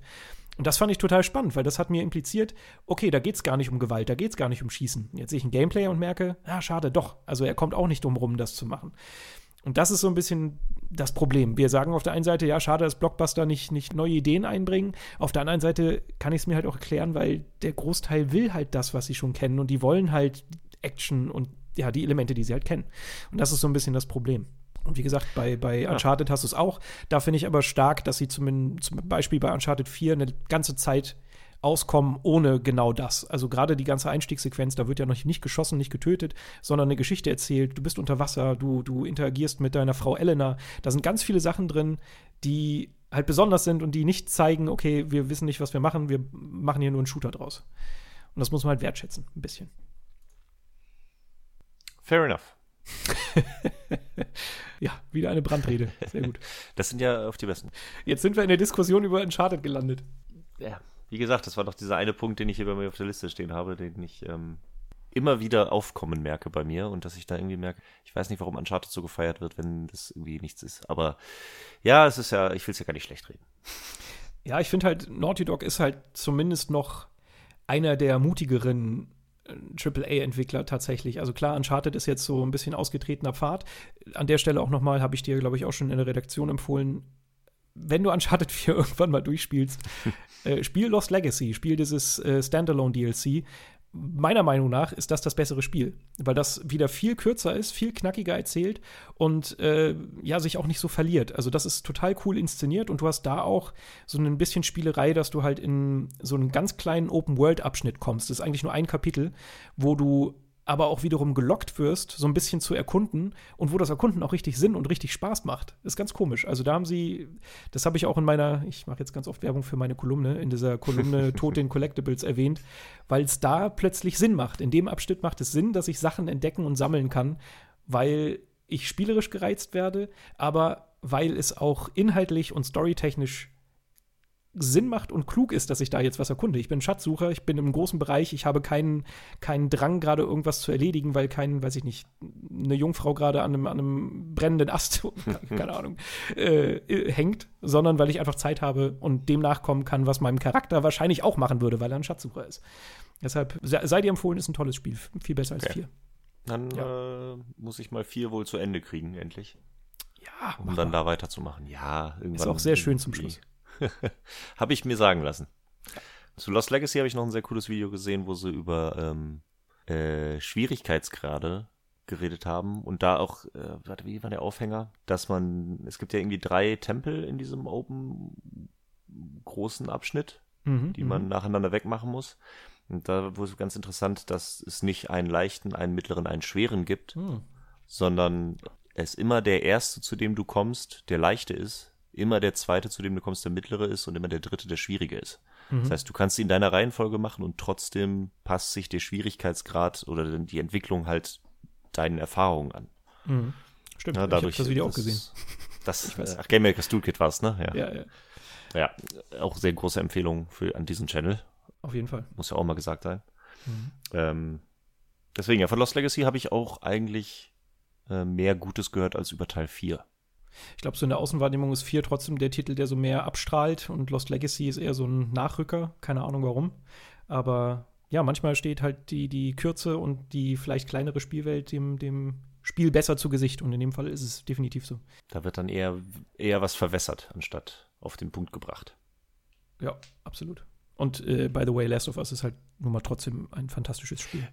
Über Last of Us will ich nicht sagen. Bestes Spiel des Jahres damals, für mich auf jeden Fall. Äh, Wobei ich da, das müsste ich glaube ich nochmal spielen, weil ich kann es mir eigentlich im Nachhinein gar nicht groß erklären, warum mir das so viel besser gefallen hat als Uncharted. Aber Last of Us fand ich auch genialst. Hm. Ist auch ja, kürzer. Ja, genau. Und ich glaube auch so, die, die, die Shootouts waren halt ein bisschen weniger, weil du ja auch einfach meistens nicht so viel Munition hattest und mehr so auf Schleichen und, und Bedrohungen. Und ja, das war einfach, ich glaube, da haben sie so ein bisschen mehr ihre Stärken ausspielen können. Aber das finde ich, das meinte ich halt so, das finde ich halt so stark an Naughty Dog. Klar, die haben halt Sony im, im, Nacken und die ermöglichen das auch und die geben denen halt auch Unmengen an Geld, damit sie das umsetzen können. Die sind da schon im ganz besonderen, äh, haben einen ganz besonderen Status. Aber ich meine, keiner hat sie gezwungen, Last of Us zu machen. Die hatten halt Bock, ja. Last of Us zu machen und ich finde, spielerisch da wie jetzt auch mal wieder so gesagt, ist nichts krass Besonderes drin, aber sie haben es halt einfach geschafft, eine richtig gute Mischung zu, zu äh, abzuliefern, die halt ja, Spaß macht, unterhält und dann, wie gesagt, diese fantastische Geschichte dazu zu stricken. Äh, so kann es halt auch funktionieren. Ich bin jetzt nur gespannt, ob sie auch Bock auf Last of Us 2 hatten oder gezwungen wurden, Last of Us 2 zu machen. Tja.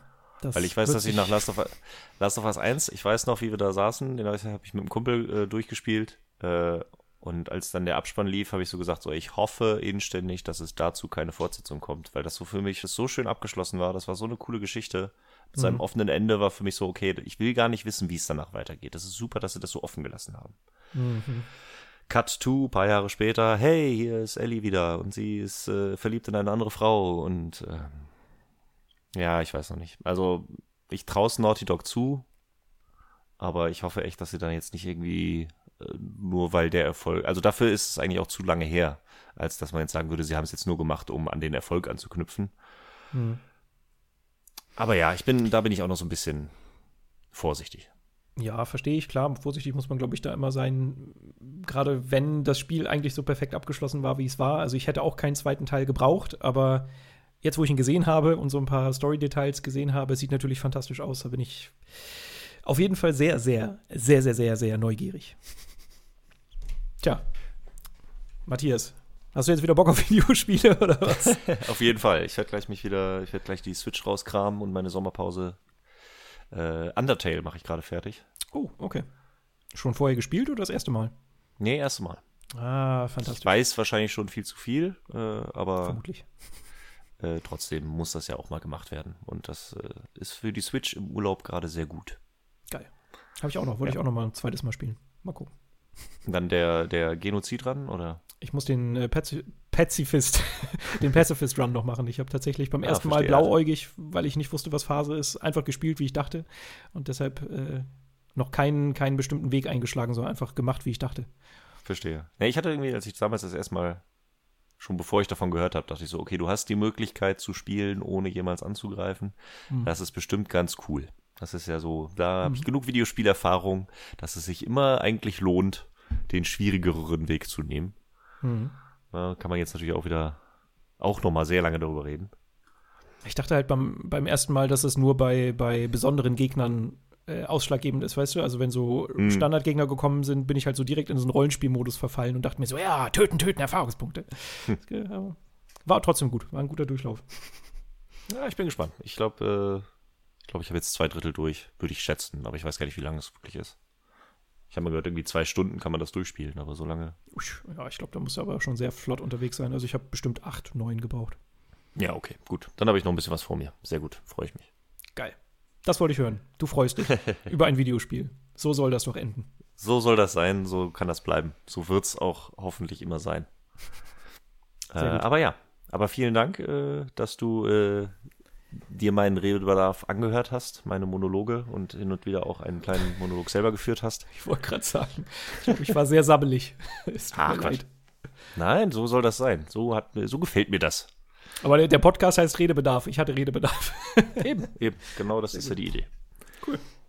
Dann äh, sag doch noch mal schnell äh, für die Zuhörer, die dich noch nicht kennen, wenn das auch sehr wenige sein werden, wo man dich erreichen kann, wo man dich hört, wie man mehr von dir hören kann. Das wenn, sie, wenn sie diese zwei Stunden durchgestanden haben. Genau. Fast zwei Stunden. Äh, ja, also ich habe ja vorhin schon gesagt, ich bin Redakteur bei Game2. Da könnt ihr mich sehen, genauso wie Matthias. Äh, keine Ahnung, sei es eine Sendung, also eine Folge oder sei es ein Montalk oder keine Ahnung was.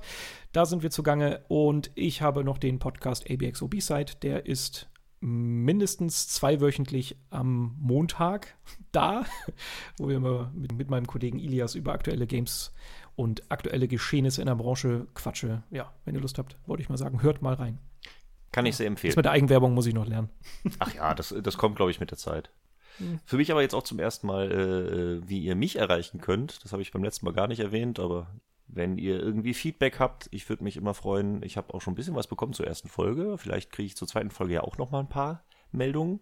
Äh, wenn ihr wollt, erreicht ihr mich und könnt mir Feedback geben, entweder über Twitter, erreicht ihr mich unter @madtears. Da habe ich noch keinen für Redebedarf angelegt, keinen Nutzer, aber das kommt ja vielleicht noch, aber zurzeit noch unter mad-tears findet man mich.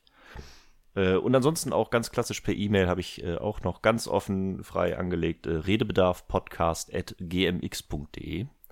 Ich glaube auch nicht, dass da viel reinkommt, aber ich habe es mal angelegt. Man weiß ja nicht, wofür es gut sein kann.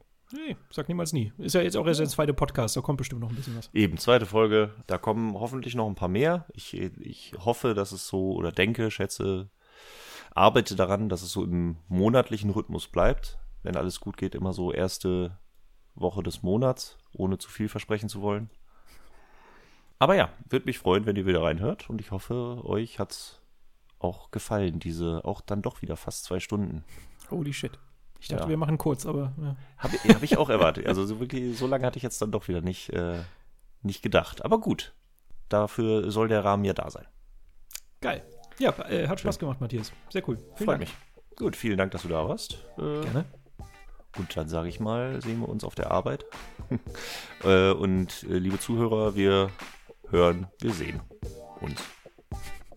Irgendwann. Gut. Vielen Dank und äh, bis zum nächsten Mal. Tschüss. Ich habe meinen Einsatz verpasst, ich wusste nicht. Die Pause Mann. kann ich rausschneiden, das ist alles gut. Ach, manchmal ist es auch ganz charmant.